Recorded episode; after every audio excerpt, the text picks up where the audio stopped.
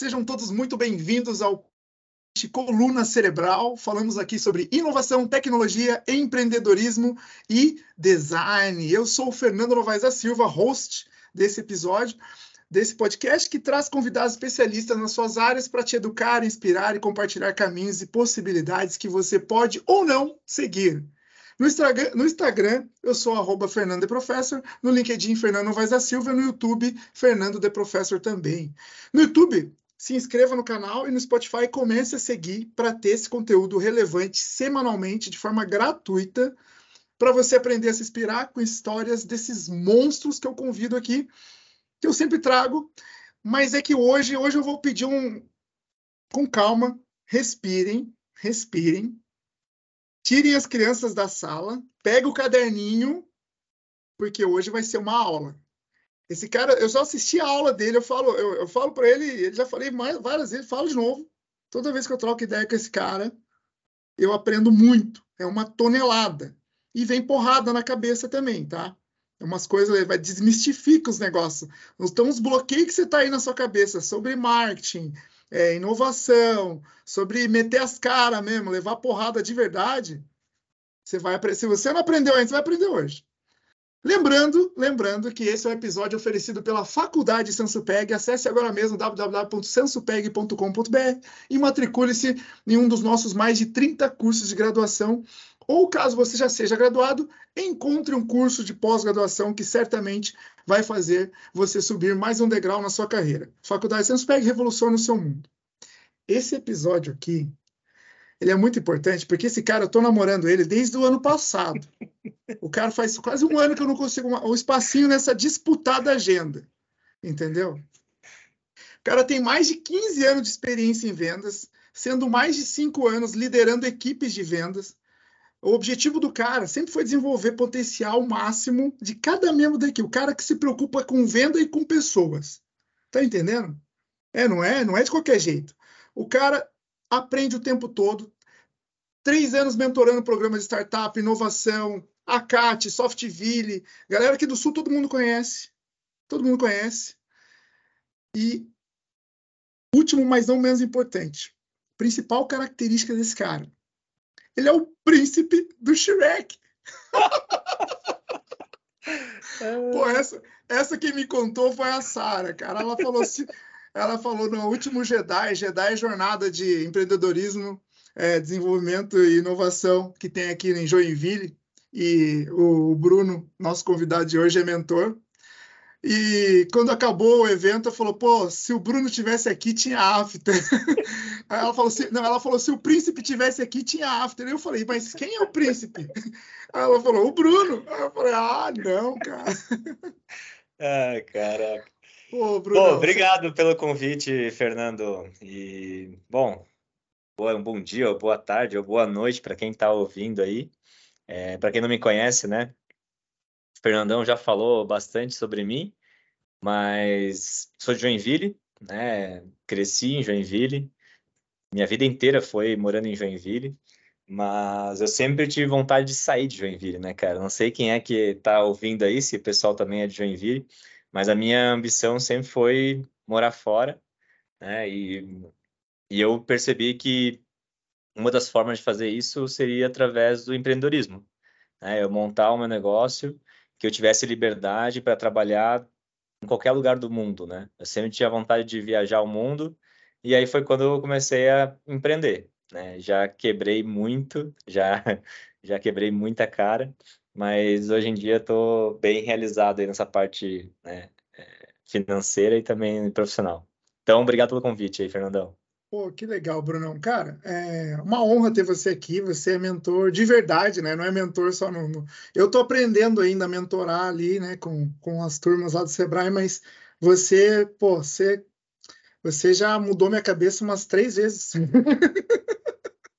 Toda vez que eu falo, meu Deus, a, a, quando alguém vem discutir, eu, eu falo do Bruno, já já quebra a cabeça de todo mundo. Fala, pô, você conhece esse cara? Falei, conheço. Então, pô, mas é, como é que eu acho ele? Falei assim, ah, agora, meu, agora vai ter que, vai ter que carpinar muito para conseguir uma agenda com esse cara.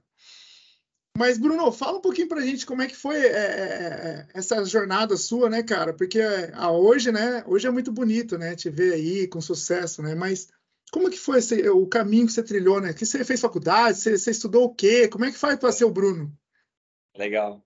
Cara, eu tava com ali meus 17 anos, né, naquela fase eu acho que todo mundo passa de vestibular, sem saber o que fazer da vida. Eu não tinha ideia, cara, o que fazer. E na dúvida eu fiz administração. Então foi um curso que meu pai falou assim, cara, faz ADM porque né, não vai ser um tempo perdido. Ele vai ser a base para um dia quando tu se encontrar, tu, né, seguir para um caminho mais específico, né, mais especialista em alguma coisa. Porque a administração é muito genérico, né? Tu vai aprender um pouco de tudo. E foi muito bom isso, cara, porque daí na faculdade eu Você fez qual faculdade? Univille? Eu fiz a Univille. Legal. É, e aí na faculdade, a Univille tinha um intercâmbio para Portugal, né? E eu, come... eu comecei aqui falando sobre a minha vontade de viajar, de morar fora. E aí eu me inscrevi e ganhei a bolsa e fui estudar em Portugal e morei um ano lá. Foi, cara, para mim assim foi o divisor de águas. Foi o primeiro momento onde eu comecei a viver uma vida muito incrível, assim, sabe? Eu tava muito feliz. Eu era um estudante que né, como todo estudante, né, universitário, ganhava pouco, trabalhei como auxiliar de barman, e não tinha bloqueio da língua, né, cara? E não tinha bloqueio da língua, não né? Quer tinha, dizer, você fala, mas... pô, vou viajar para fora, é, só que lá no, eu, eu morei numa residência né, com vários intercambistas, né, a gente do mundo inteiro. Então a gente uhum. falava, porra, inglês, alemão, espanhol, tinha de tudo lá, cara. Era, era muito legal. Tinha uns japoneses, turcos, tinha de tudo, cara. Foi, foi uma experiência muito massa. Eu acho que eu recomendo assim, ó, para todo mundo que quer Sim né, crescer culturalmente, é, quer conhecer né, novas pessoas, novas culturas e formas de pensar. Cara, eu conheci pessoas lá que, enfim, era normal não tomar banho, né? Então, cara, isso quebra, cho choca o cara. Fala assim, porra, não é possível, cara, como assim, velho? Aí, aí tu conversa com pessoas que cresceram num ambiente totalmente diferente da gente, sabe? Sim. E que tem muito para agregar, né? Tem coisas que podem nos ensinar. Claro, né? Essa questão do banho não é uma delas, mas tem outras coisas, caras, culturais, assim, tipo, sobre os princípios, valores, que eu levo para minha vida, assim, sabe? E aí, desse um ano que eu morei em Portugal, eu voltei para cá com uma, uma missão, assim, de voltar. De qualquer jeito, eu queria voltar para lá, queria voltar para a Europa ou para viajar e aí eu percebi que tinha um caminho que era através do empreendedorismo. Né?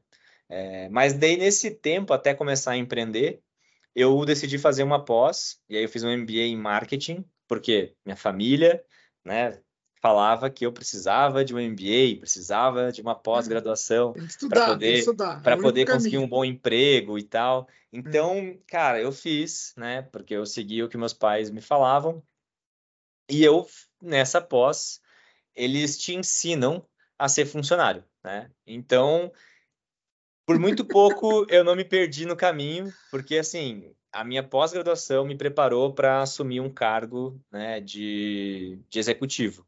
E eu fui, trabalhei numa, na companhia da Schultz, na área de automotiva, entrei nessa empresa, com 21 anos. É uma baita é, empresa, o sonho do Joinville. Muito, cara, muito. E, puta, foi uma baita de uma oportunidade também, porque eu trabalhei na área de marketing de uma multinacional, onde eu tinha contato com é, várias grandes empresas, né? Mercedes, Scania, John Deere. Cara, eu, tinha, eu tive a oportunidade de, pô, com muito, na época, né? Foi meu, meu primeiro emprego decente, né? Porque antes eu trabalhei com meu pai a vida inteira. E trabalhar com o pai, cara, é uma coisa muito é, diferente, né? Quem trabalha com o pai sabe que é muita mamata, né, cara? É, tu tem uma, uma mordomia, assim, que tu não vai ter no mercado de trabalho tradicional. E aí uhum. lá, eu, pela primeira vez, eu tive esse choque, né? De trabalhar, de ter que seguir é, ordens, né? E, e hierarquias, e essa politicagem do mundo corporativo. Foi um ano, assim, que, cara, eu cresci muito, né? Vou te falar que eu não me adaptei. choque da vida real foi, ali, foi né? um choque, cara. Eu não me adaptei, tanto que é, eu pedi para sair quando quando estava completando um ano, porque eu não aguentei a pressão de trabalhar no mundo corporativo. Caraca. E é, foi, foi um choque muito, muito emocional, assim, porque Porque do meu lado tinha um cara que eu senti que ele queria me ferrar, entendeu? Ele sempre que dava, ele falava mal de mim para né, os superiores. Ele dava trabalho para mim que não era meu, entendeu? Ele, ele fazia um monte de coisa para tentar me, me atrapalhar. E aí, tanto que um dos gerentes lá marcou uma reunião comigo um dia, eu nunca me esqueço disso, cara, e falou assim: cara, essa pessoa, ele tá querendo te ferrar aqui dentro. Eu tô te falando isso porque, pô, eu gostei de ti, tu é um cara muito legal. Você era estagiário ou não? Eu era um analista. Ah, tá. Analista. Mas ele já me deu a letra, assim, ó, para tomar cuidado, para não confiar no cara, entendeu? Puta, aquilo ali entrou de uma forma, assim, tão que ruim, bosta, né, assim, né, cara? Olha, não tem, nem, não, é, não tem nem o que falar, né? Que, que, cara, que merda, né? Você tá ali tentando merda, seu cara. trampo e o cara. Aí, porra, Nossa. aí beleza. Aí naquilo, cara, eu fui dormir Cara, eu vomitei, acordei de madrugada vomitando, sabe? Porque aquilo lá me fez mal mesmo, assim, ó. Porque eu, eu tava num ambiente que depois eu não conseguia mais confiar nas pessoas, entendeu? Porque é todo mundo falso, todo mundo assim, ó, querendo só fazer o seu, ninguém queria ajudar ninguém, assim. Aí eu falei assim, porra, quer saber, cara? Eu não preciso disso aqui, tá ligado? E aí eu, meu pai na época me convidou para trabalhar de volta com ele. E ele nem sabia de nada, tá? Ele nem sabia o que estava acontecendo. Porque para meus pais eu estava super feliz na empresa lá. Imagina, né? No, so... no sonho Joinvilense, pô. e aí, cara, ele me convidou para voltar a trabalhar com ele. Na hora eu aceitei. Aí ele falou assim, pô, mas, né? Eu falei, não, eu, quando é que começa, tá ligado? E aí eu só pedi demissão, saí da, da, da empresa que eu tava e fui trabalhar com meu pai. Mas eu fui trabalhar com ele com uma condição de eu começar a montar o meu negócio.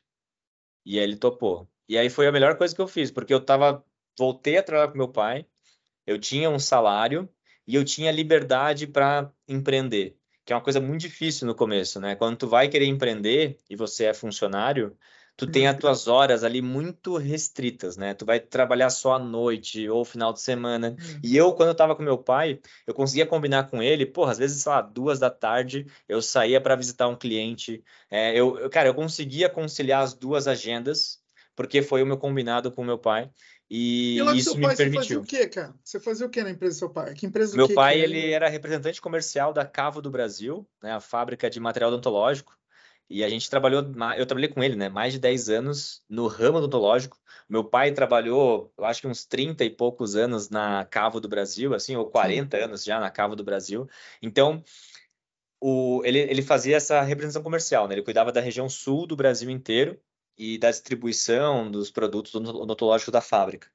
E aí eu trabalhava com ele nessa parte comercial. Uhum. Eu aprendi toda a parte, né? Todas Vendas, eu aprendi vendas, a vender, vendas, né, cara. Eu aprendi a vender relacionamento, fazer essa parte comercial com meu pai. Meu pai que me ensinou. Porque a, a minha faculdade. Rapport, pitch, tudo, tudo, todas tudo, as técnicas cara, de venda. Cara, meu pai era um foda demais, cara. Meu pai, che... meu pai, chegava no lugar, cara, e o pessoal convidava ele para fazer um churrasco na casa dos caras, tá ligado? Assim, tipo, meu pai era muito bem quisto, assim. Era, era um comercial nato, só que ele não tinha essa parte de gestão. E aí, quando eu fui trabalhar com ele, né, quando eu voltei a trabalhar com ele, eu ajudei a montar essa parte de, de estruturar, né, planilhas, controles, metas, e, cara, comecei a deixar o negócio CRM. dele com muito, com muito mais gestão, é, o CRM. E aí foi quando a gente agora, começou a... Agora todo mundo que está ouvindo entendeu da onde que veio, entendeu? Nada veio ah. de graça, né? Nada vem do nada, né, cara? Pois é, cara. E ali com ele, cara, que daí eu consegui trabalhar de forma mais eficiente, né? Porque meu pai, pô, meu pai ele viajava pra caralho, ele viajava, sei 20 dias do mês, cara. Ele ficava 20 dias viajando e 10 dias em casa. E aí, quando eu comecei a trabalhar com ele, é, claro, aí nessa época ele foi parar no hospital, né? Porque, cara, não dá nesse ritmo aí, ninguém sustenta, né? Tanto, tanto a viagem. Cara, foi um, uma infecção no coração. Poxa. De uma bactéria no coração. Assim, foi algo muito aleatório, mas a gente sabe que o estresse e essa, essa rotina, né, cara, de trabalho, viagem, deixa a pessoa mais debilitada, né? E aí no hospital, eu tava com ele no hospital, e a gente falou assim, cara, a gente tem que mudar a forma como tu trabalha. Tu tá trabalhando de uma forma muito é, ineficiente. E aí eu sentei com ele no hospital lá e a gente montou um planejamento e uma nova forma de trabalhar. E dali para frente ele começou a viajar muito menos, porque a gente tinha uma planilha que a gente controlava os nossos clientes, né, um CRM, em, Excel mesmo, e a gente conseguia fazer as viagens de forma mais estratégica. Por exemplo, ah, eu vou viajar lá para o Rio Grande do Sul, para Porto Alegre, Gramado, enfim, a gente tinha alguns clientes em Pelotas, enfim, a gente via viajar, viagens longas, né? Só que a gente ia já planejando para visitar os clientes que estavam mais precisando da nossa visita. E aqueles clientes que estavam indo bem, a gente fazia uma ligação só e resolvia, entendeu? Por ligação mesmo. Então, naquela época, cara, naquela época não tinha ainda videochamada, não, ninguém, né, era muito presencial. A pandemia que fez a galera fazer reunião remota. Mas Sim. antes da pandemia era presencial, tu tinha que Sim. ir lá visitar, tem que ir. Tem que ir. E a gente aproveitava a viagem também para treinar os vendedores, né, da, desse nosso cliente. Então, enfim, foram 10 anos, cara, muito fodas. Aprendi muita coisa com meu pai. Caraca, você ficou 10 anos fazendo isso? 10 anos, cara. Só que daí, nesse tempo, eu tinha tempo livre para começar a empreender. E, cara, eu fiz muita coisa até montar a minha empresa, né, de que depois eu vendi ela. Mas só para ter uma ideia, né, cara? tentei Fiz curso para ser trader de, né, de bolsa de valores, né, financeira. Porque eu pensei, pô, se eu aprender a fazer isso, eu posso trabalhar em qualquer lugar do mundo, tá ligado? Sim. Então, foi uma das profissões que, pô, investi, fiz curso, curso caro, assim, tipo, sei lá, mais de 6 mil reais, eu acho, na época. É, na época, 6 mil reais era muito dinheiro. E, porra, aí peguei mais um dinheiro e aí coloquei para operar na bolsa fazendo day trade, né? Comprando, vendendo, vendendo, comprando. Fazia tipo umas 30 operações. Mas ganhou um dinheiro com isso, porque eu sempre quis saber se cara ganha dinheiro, trader ganha dinheiro, porque a galera fala que fica milionário só com sendo trader. Ou só vendendo curso de trader. é, cara, vender curso de trader eu acho que dá mais dinheiro. Porque trader em si, cara, é um negócio muito insano, cara. É muito insano. Porque num dia tu ganha 500 reais, ou sei lá quantos, né? Tipo, X. No outro dia tu perde tudo isso e mais um pouco, tá ligado? E é, e é uma montanha russa que o meu emocional, ele ficou destruído, né, cara? Tipo, já não, né? Não, eu, percebi que eu não me dou bem para ser trader. Então, eu admiro muito quem consegue ganhar dinheiro no mercado financeiro, ainda mais operando day trade. Mas eu não me adaptei a esse negócio e, mas assim, eu me dediquei, cara, durante pelo menos uns quatro meses, eu me dediquei pra caralho, assim, ó, de chegar a almoçar na frente do computador para acompanhar a operação que eu tava fazendo. Porque, Porque é assim, muito de oportunidade mesmo, é tipo. É, eu, eu operava no mercado com mais dois mentores, né? Um deles eu foi o, o cara que eu paguei o curso, e aí nesse curso eu me destaquei e eu fui operar com eles no mercado financeiro. Tipo, a gente fazia videochamada e ficava operando das nove da manhã até as cinco horas da tarde. Cara, era, foi muito insano. Então, assim, eu tentei, mas assim, levei a sério, né? E mesmo assim não, não, não deu certo. Aí tentei depois, é, na época, né? Eu gostava muito de poker, né, cara? E ainda gosto. Eu jogo, eu jogo de forma recreativa. Mas eu tenho alguns amigos meus que seguiram de forma profissional, cara. Isso é da, da que... época do golfe, então, do Gabriel Goff. Sim, mas tanto que meus amigos estão aqui em São Paulo essa semana jogando o BSOP. Para quem conhece o poker, é o torneio brasileiro de poker e os caras estão aqui jogando torneios de inscrição. A inscrição, 5 mil reais a inscrição a inscrição. É, é só torneio. cachorro grande aí. Só tem jogador foda aqui. E os meus amigos estão aqui, tá? E são super lucrativos, vivem do poker, estão indo para Bahamas mês, é, mês que vem, vão para Bahamas jogar em Bahamas. Então, assim, eu falei, você é jogador de poker também. e aí. Pô, vou para Bahamas, né? Então, né? Só que, porra, eles já estão jogando poker há uns seis anos. Eles só foram ficar lucrativos no terceiro ano. Então, ou seja, eu admiro muito os caras, porque eles foram resilientes pra caralho. Eu não, eu desisti. Eu, eu tentei jogar igual eles, né, durante um tempo, não tava ganhando dinheiro e larguei mão, desisti. Né? Eu acho que eu tentei alguns meses ali. Vou, Porque para você vou... ser profissional de poker, não sei se você já pesquisou, mas cara, tu tem que jogar várias telas, tá? Oito telas ao mesmo tempo. Tu joga. É um, é um negócio muito insano, tá? Então, assim, tu tem que tomar decisões rápido, tu tem que fazer um negócio para volumar, né? Para tu ter vários jogos e poder ganhar dinheiro ali na, né, no longo prazo. É muito louco, é muito louco. Não, eu, eu, eu, acho que tira, tira aqui de, de lição das primeiras coisas, assim, que tudo que é que o pessoal fala, ah, é só fazer o Bruno tentou, né? Aqui, os caminhos atalhos aí que aparecem na TV ali, clique aqui que você vai ficar milionário. O Bruno foi lá, clicou, viu e testou, deu, deu o sangue e falou: Ah, não é bem isso, não. Cara, tô só no começo, cara, tô só no começo.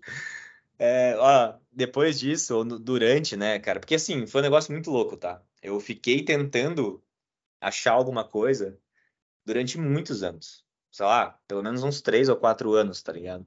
Até acertar.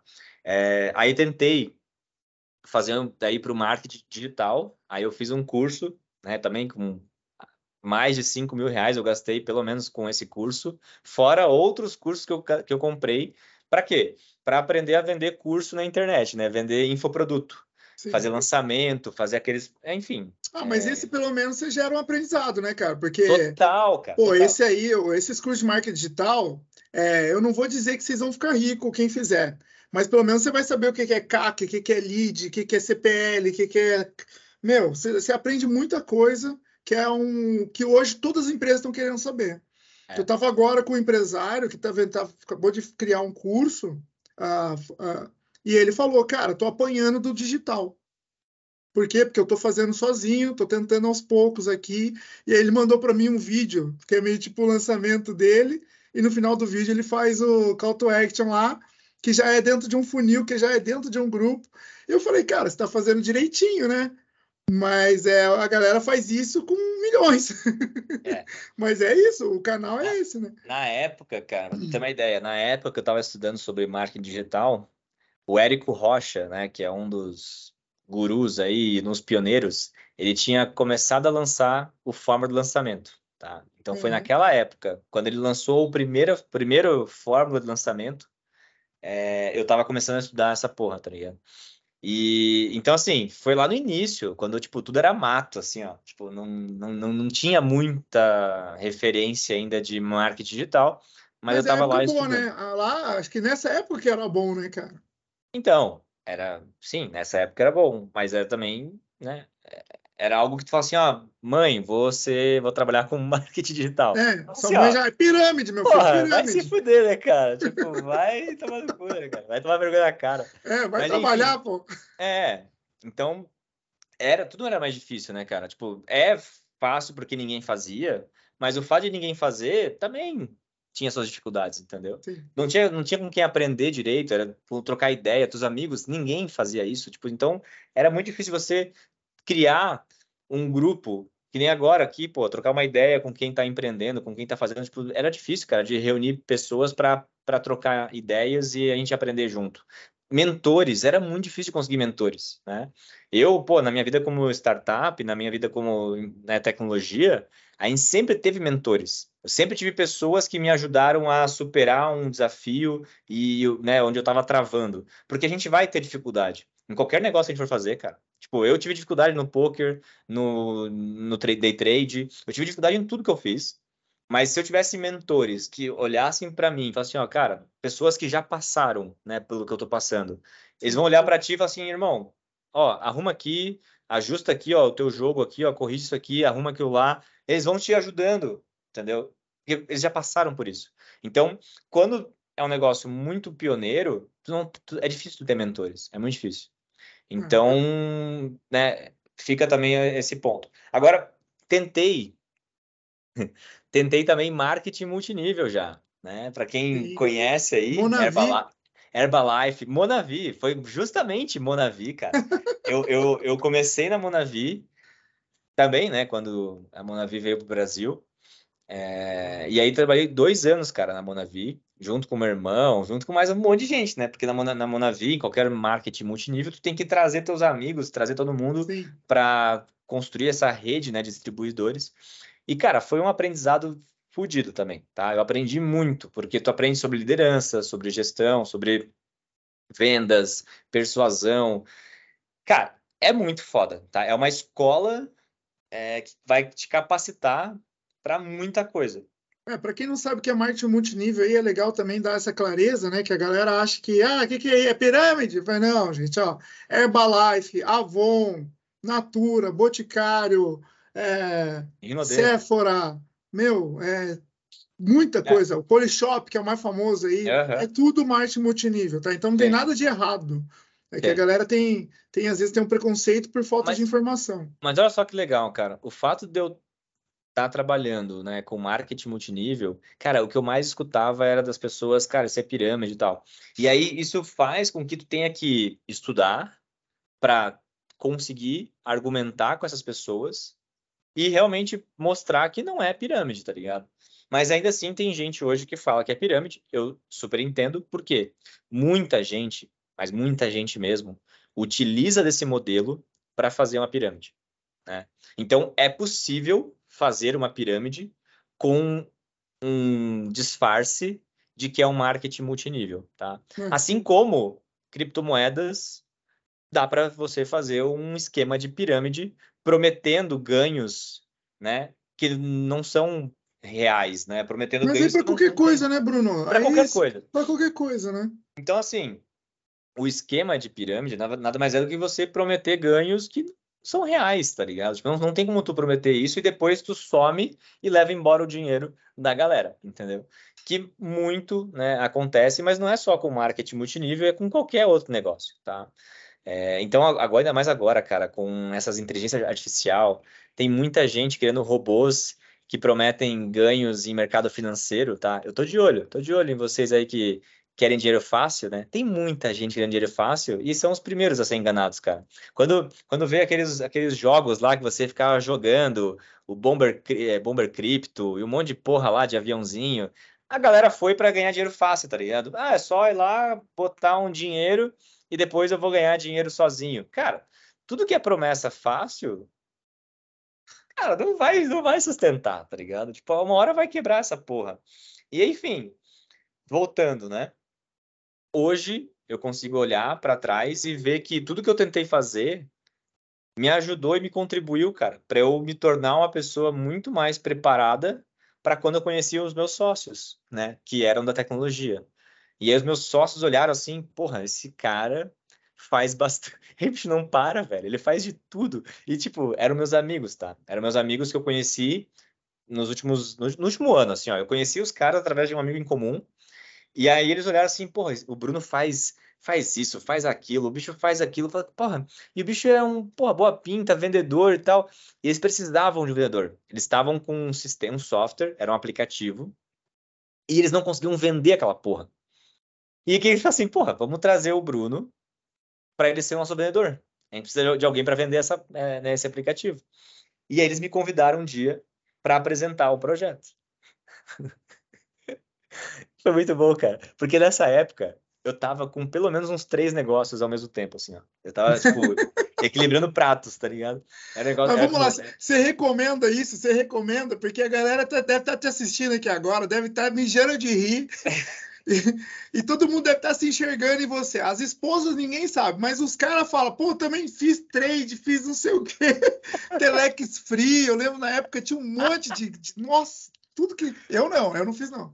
Eu, eu trabalhava em empresa. Mas eu via meus amigos tudo, não, mudando de carro, que agora eu vou ficar rico, vocês vão ficar para trás. E, não... e, daqui a pouco eu só via na TV passando que o negócio deu ruim lá. Eu falei, meu aí, ó. Olha aí. Ah, cara, eu, eu não sei, cara. Eu não, não sei se eu recomendo. Mas eu acho que assim, é melhor o cara fazer do que ficar parado, tá ligado? Tipo, eu tava indo atrás de encontrar aquilo. Tava tentando, né? Testando, é, né? Eu tava indo atrás, cara. Eu tinha o meu, meu o que me motivava era o fato de eu voltar para Europa e morar lá. Eu queria ser livre para morar onde eu quisesse, entendeu? E para uhum. ter dinheiro, eu tinha que ter um negócio, tá ligado? Porque como como funcionário, eu percebi que não ia dar certo. É, tinha, tinha alguns caminhos, tu tem como escolher alguns caminhos na vida. E eu vi que o caminho como funcionário não, não deu certo para mim o caminho como concurso público eu nem tentei, né? É, e aí tinha o empreender, né? E aí tinha, porra, um universo de opções para você empreender. Então, eu fui tentando de tudo, cara. Tudo que eu conseguia me ver viajando. Tendo liberdade Tendo liberdade. Né? Então não era, pô, vou montar uma loja, um restaurante, porque, porra, se tu fizer isso, tu vai botar uma âncora, né, na tua vida. Então, foi isso, tá? A minha, escolha foi, cara, vou tentar experimentar de tudo para ver o que, que eu gosto de fazer e o que, que eu tenho, né, é, resultado. E aí, quando me chamaram, meus sócios me chamaram para essa conversa, foi na casa do Lucas, né, que é o meu sócio até hoje. Ele morava num apartamento minúsculo, cara, mas minúsculo. Assim, ó, pra, quando, quando alguém entrava, o osso tinha que sair, tá ligado? o, o, apartamento era muito pequeno, cara. Em Joinville? Aí, em Joinville? Joinville, Joinville, Joinville. Aí os bichos me chamaram lá. Não, pô, a gente tem uma proposta aqui. É, pô, né, a gente conhece aí, sei lá, não dava nem seis meses que eu conhecia os caras, tá ligado? Aí a gente tá com o aplicativo aqui, deu porra, que da hora, velho. Eu comecei a falar com os caras da altas ideias, assim, tipo, de graça, tá ligado? Tipo, não, nem cogitei trabalhar com eles, tá ligado? Eu falei assim, pô, por que vocês não fazem isso aqui? Por que vocês não fazem aquilo? Ô, bota para vender ali, bota para vender lá e tal. Pô, isso aqui é do caralho, velho. Vocês fizeram um negócio muito massa e tal. E eu sempre fui assim. Eu sempre fui um cara que não ficava segurando. Eu não ficava segurando a informação comigo. O meu conhecimento, cara, eu, eu compartilho, cara, com todo mundo. Se eu tenho algo que eu possa somar e agregar para alguém, eu vou compartilhar de graça, velho. Sabe, tem gente que fica segurando informação. Eu porra, eu, eu sempre fui muito é, transparente e de forma genuína querendo ajudar os outros, tá ligado? E aí os caras, porra, é bem isso que a gente precisa, cara. A gente precisa de alguém como você, entendeu? Aí eles falam assim, não, não quer ser nosso sócio, vamos dividir, tipo, em três aqui a sociedade e tu ajuda a gente a vender.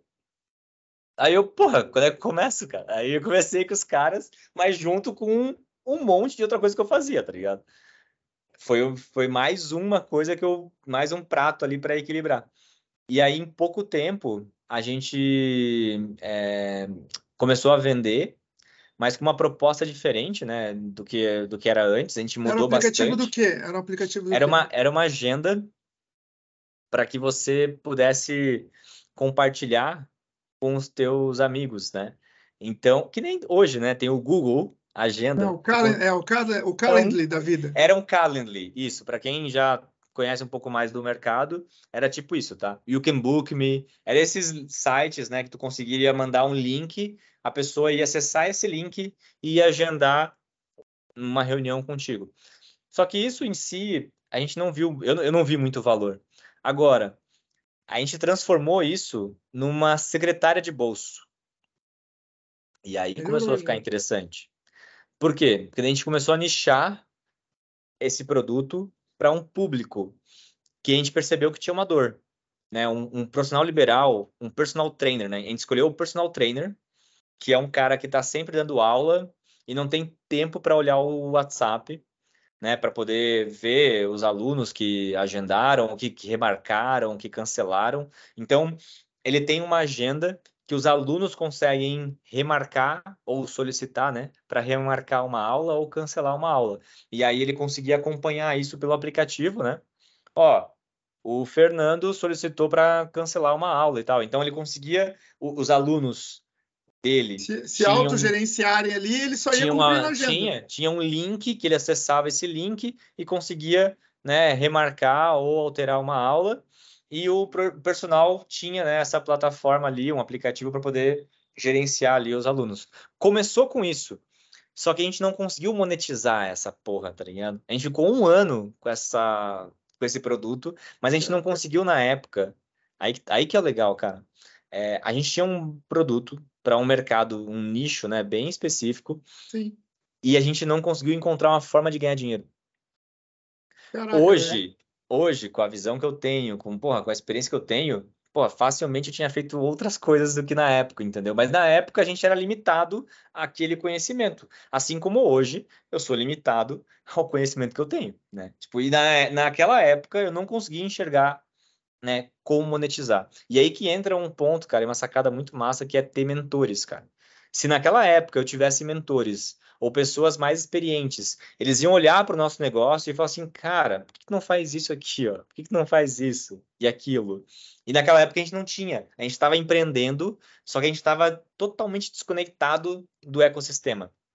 Ah, a gente não estava numa incubadora. Sozinho, só você. A gente estava sozinho, sozinho. E em casa, né? E, tipo, no tempo livre.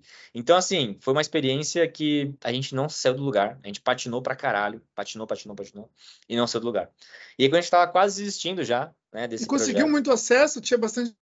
A gente chegou a ter, tinha... lá, quase, a gente chegou a ter quase 200 usuários, né? Que na época a gente estava de forma orgânica, né? A gente não fazia anúncio, uhum. era tudo, tudo, orgânico. A gente mesmo que prospectava. Cara, eu, eu visitei a academia, eu visitava a academia para falar do nosso aplicativo, cara.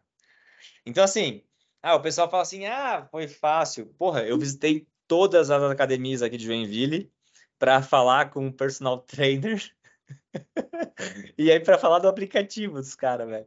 E aí, tipo, era de graça, tá ligado? Tipo, meu, o que eu gastei de gasolina, o que eu gastei do meu tempo pra essa porra, tá ligado? Eu não ganhei um real. Foi um ano, pelo menos um ano, que não ganhei um real. Só gastei dinheiro. E os meus sócios desenvolveram aquela porra, tá ligado? Aí, beleza. Aí, nesse tempo que a gente tava quase desistindo, aí um amigo meu me chamou pra tomar um café. Falou assim, pô, Bruno, pô, você tá startup, coisa arada. Pô, vamos tomar um café, cara. Tem umas ideias aqui, eu, puta, preciso trocar uma ideia com alguém. E aí, nesse café, claro, né? Mesmo nunca dando, nunca ganhando dinheiro, nunca ganhei dinheiro, tá, com esse aplicativo. Eu postava nas redes sociais como se tivesse, né, decolando, assim, ó, tipo, meu, a gente tava voando, porque, claro, cada, cada dia que passava, a gente crescia a nossa base de usuários, mas ninguém pagava porra nenhuma. Mas quem olhava de fora tava vendo que eu tava em movimento, que eu tava crescendo, Sim. que eu tava, tipo, empreendendo. Tava... E aí esse meu amigo tá me ali, chamou. Tá ali. Tô lá, né? Ninguém sabia que no final não, não tinha dinheiro nem para pagar o, a gasolina. Aí. Mas entrar em ação, né, Bruno? É o famoso TBC, né, cara? Porque também atrás do computador só você não vai para lugar nenhum, né? Você tava pelo é. menos, tava arriscando, né, cara? Você tava apostando, né? É. é que é, é, talvez o, o, o perfil, o seu perfil não, é um perfil mais desbravador mesmo. Né? Não sei essas questões de arquétipo da vida, mas você é esse cara mais rebelde, mais desbravador, né, cara? Tem a galera que é. Eu, eu cara, eu, olhando por mim, nem de galera nenhuma, eu mesmo. Eu, eu sou muito eu no chão, cara, porque eu tenho muito a perder, entendeu? A gente até conversou aqui um pouquinho antes que eu, eu tenho, tenho uma base para para depois sair tentando outras coisas. E eu faço. Mas na loucurada, assim, cara, eu não consigo. É. É, né? não, não, tento, pelo menos. Eu, eu, tenho essas travas, né? Não sei, bloqueios limitantes, eu sei lá. Uhum. Mas eu me vejo, eu vejo muitas pessoas assim também que têm dificuldade de sair tentando um monte de coisa, né, cara? É. Eu, pelo contrário, cara, eu fui sempre executando, fazendo, tá ligado? E aí, nesse processo, esse meu amigo me chamou para tomar um café. E ele falou assim, cara, tô com uma ideia de criar uma startup também e queria te falar para ver o que, que tu acha. Eu, beleza, bora, né, cara? E tipo, é aí ele falou porque tem, tem gente, né, cara, que tem medo, né, de falar a sua ideia, porque as pessoas podem copiar, né? E, é. e, e, desde, desde essa época ali, eu já tinha isso comigo de que, porra, vou tentar compartilhar o máximo possível para aprender é, porque é uma troca, né, velho? Mas. E outra, né? Para copiar tem que pôr em movimento, né, Bruno? A gente copiar. aprende depois isso no mundo de startup, que, porra, é. uma ideia não vale nada, não o que vale, vale é a execução, né? E aí, beleza. Ele me falou a ideia dele, que ele queria fazer uma marketing, né, uma propaganda pelo Wi-Fi. Porque naquela época, né, que ele conversou comigo, tinha estourado aquele sistema do check-in no Facebook. Né? Sim, tu sim. Tinha, tu tinha que fazer disso. um check-in para poder usar o Wi-Fi. Cara, eu achava demais isso. Cara, isso ali na nossa cidade, né, cara, naquela época em Joinville, estourou assim, ó, todo lugar tinha aquela porra, tá ligado? Todo lugar. Tu ia num restaurante, tu ia em qualquer lugar, tinha aquela porra do check-in. É, pra acessar o Wi-Fi não... tem que fazer o check-in no Facebook. Cara, tu não aguentava mais, cara, porque, porra, tu saiu escondido, cara, não falou pra mulher que tu foi pro bar, e aí tu tem que fazer a porra do check-in. Tu não vai fazer o check-in, porque tu falou pra mulher que tu tava na, na porra do trabalho, na, na é. faculdade, sei lá que é. porra. Então, cara, a gente olhava assim, ó, meu, esse sistema do check-in é muito chato, tá ligado? E a gente falou assim, não, vamos criar um negócio diferente. Ao invés de fazer o check-in, o cara vai ver uma propaganda. E essa propaganda eu vendo, né? Eu, eu vendo esse espaço para um anunciante. E aí eu ganho dinheiro com a mídia, né? Porra, genial a ideia, achei do caralho. Eu falei, porra, animal, cara, vai fundo. Mas aí não precisava fazer o check-in? Não, era só ver a propaganda. do, do caralho, né? Sim, bem melhor, né? Aí, beleza. Aí o bicho, não, não, mas eu quero, eu preciso de sócios para me ajudar a desenvolver e tal. Aí eu falei, porra, eu vou falar com meus sócios, então. Se eles toparem, a gente monta o um negócio nós quatro. E seus sócios são dev? São, são a galera do tech? É, um sócio meu é o Lucas, que é o dev, e o outro é um advogado, que é o PH, que cuidava de toda a operação. Porra, o bicho é super organizado, o oposto de mim, né? Porque eu sou o cara desbravador, que saio fazendo, e aí o PH, né, me ajuda a organizar tudo, né, cara? E criar os processos todos ali para que o negócio não fique uma bagunça, né? Então, o legal de nós três, cara, é que a gente é muito complementar, né? Eu na parte comercial, marketing, o PH sempre cuidou da parte de operações, pós-venda, suporte, né, entrega, tudo mais. E o Lucas na parte de produto para desenvolver o produto, né, a tecnologia. Então a gente né, tinha, é, a gente era muito complementar nas skills, né. Bom, e aí apresentei para meus sócios. Na época, o nosso aplicativo estava indo de mal a pior. E aí Porra, a gente veio com uma baita de uma ideia, cara. Esse, porra, essa ideia era genial, né? Como é, a gente vai ficar milionário com essa ideia. É. Bom, tu já, já imagina, né, cara? Que óbvio que não deu certo. Mas assim, nessa época, a gente foi para um Startup Weekend. E aqui eu acho que ficou um, ficou um convite aí para todo mundo que né, é, pensa em empreender. Tá tendo hoje um SW de é, saúde. É, tô, tô sabendo, cara, tô sabendo. A gente foi para um Startup Weekend e levou essa ideia para o evento. Ela falou assim, pô, vamos montar, vamos fazer certo dessa vez, né? Porque, pô, lá com, a, com o meu aplicativo a gente fez tudo errado. Dessa vez, vamos fazer certo, vamos para o evento, e lá nesse evento a gente vai ter vai mentores, ter mentor, é. vai ter metodologia. E aí foi, cara. Só que qual foi o problema? A gente saiu do evento, com mais 11 sócios, tá ligado? Por quê? Porque a gente levou a ideia genial, só que, porra, para um evento, cara, que não é a proposta do evento, né, sair com o negócio.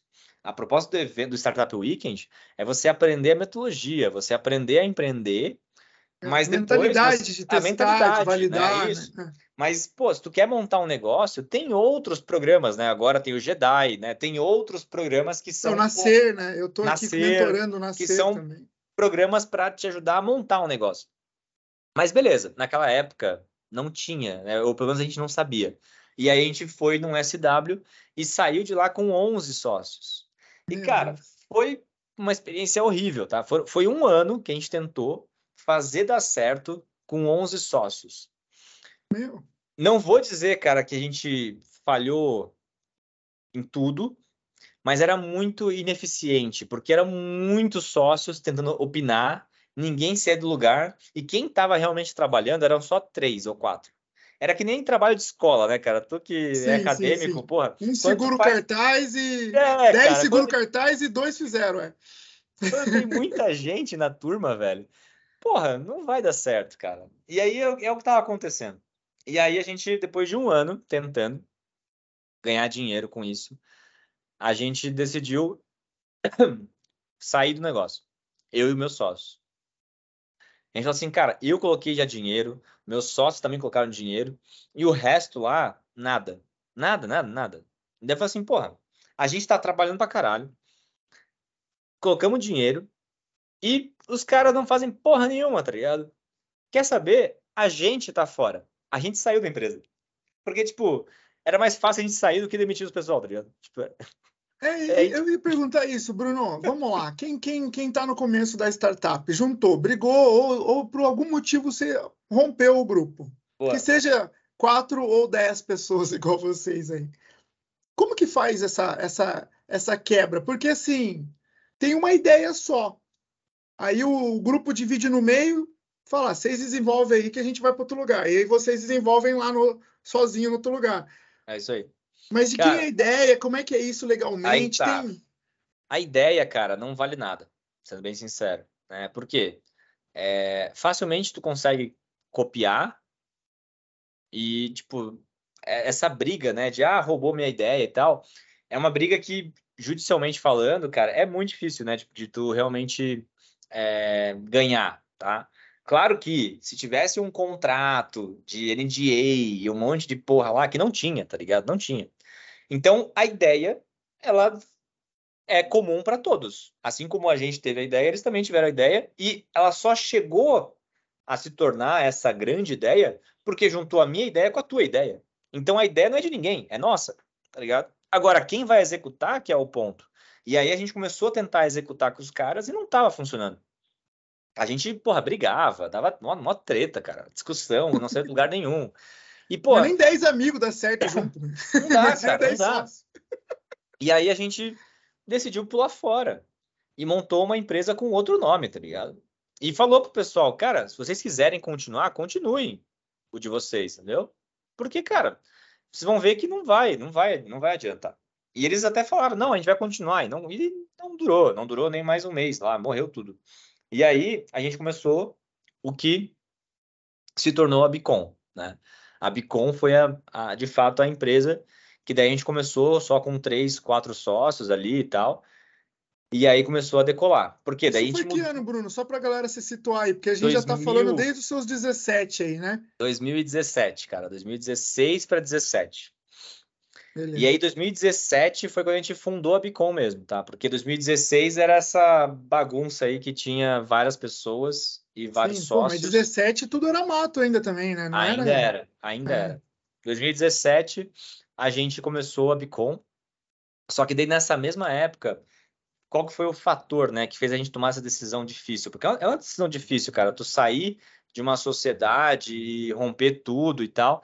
Por quê? Porque a gente foi atrás de um mentor, que foi um dos mentores do SW, do Startup Weekend, e ele falou assim: caralho, vocês estão há um ano com aquela porra ainda? E 11 pessoas, o, o mentor falou assim: ó, vocês estão maluco, velho, isso nunca vai dar certo.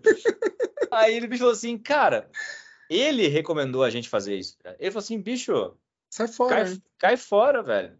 Manda o pessoal embora ou cai fora. E aí foi o que a gente fez. Então, assim, aí depois esse mentor nosso virou nosso primeiro investidor. Foi nosso investidor anjo, tá? Foi, puta, o Márcio, até vou falar o nome dele aqui, o Márcio Jackson, porque assim, ele ajudou muito a gente, tá? Foi nosso mentor e investidor, nosso primeiro investidor, primeiro idiota que confiou e acreditou na gente, cara. A gente fala assim, velho, tu foi muito maluco, velho, de botar dinheiro na mão dos malucos igual nós, né? Porque a gente era muito retardado, cara.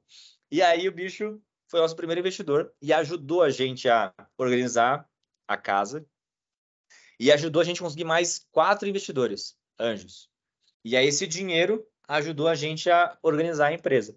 A gente começou na Softville, a Softville era uma incubadora, né? Ainda é uma incubadora de, de startups.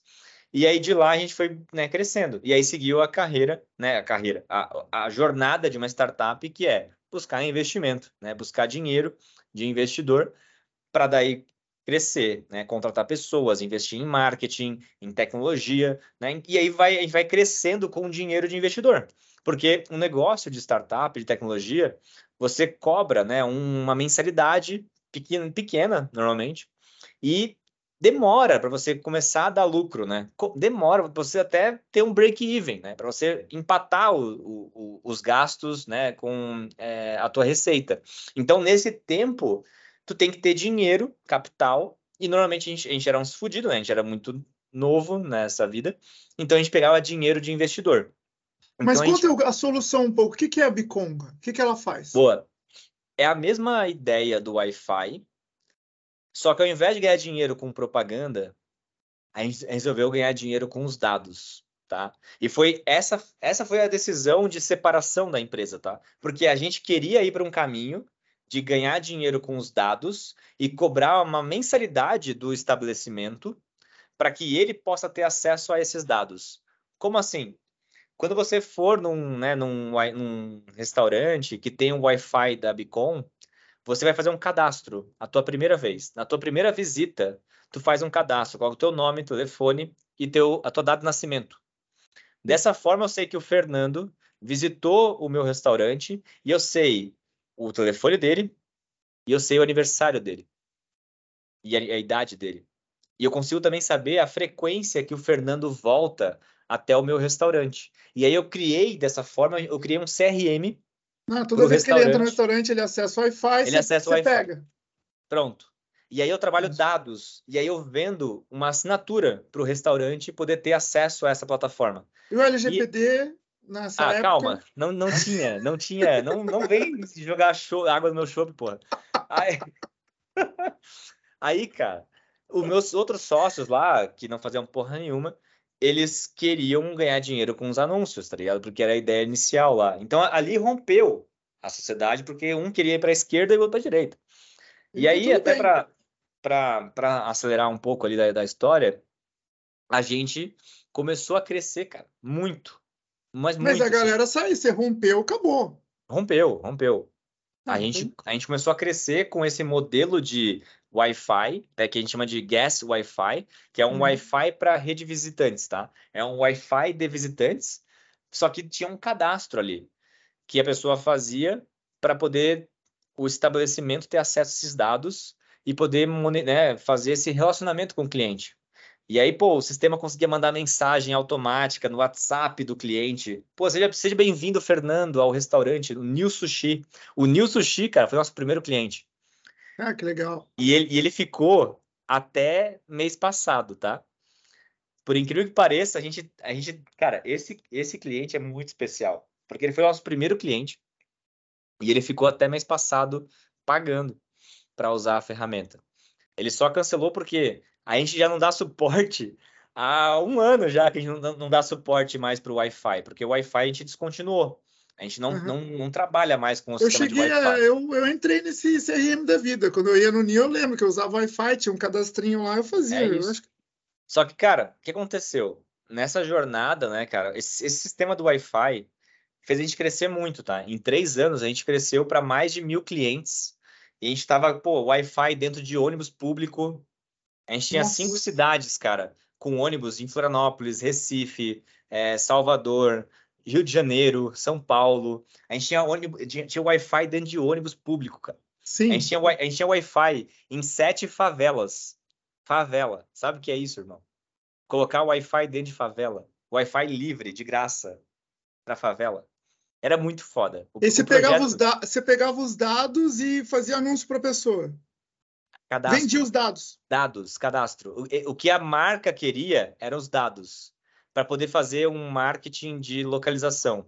Uhum. Então, cara, eu trabalhei muito dados. Aí quando veio a LGPD, quando veio a LGPD, ela, ela regularizou um pouco o meu trabalho também. Por quê? Quando tu usava o Wi-Fi, você aceitava os termos de uso.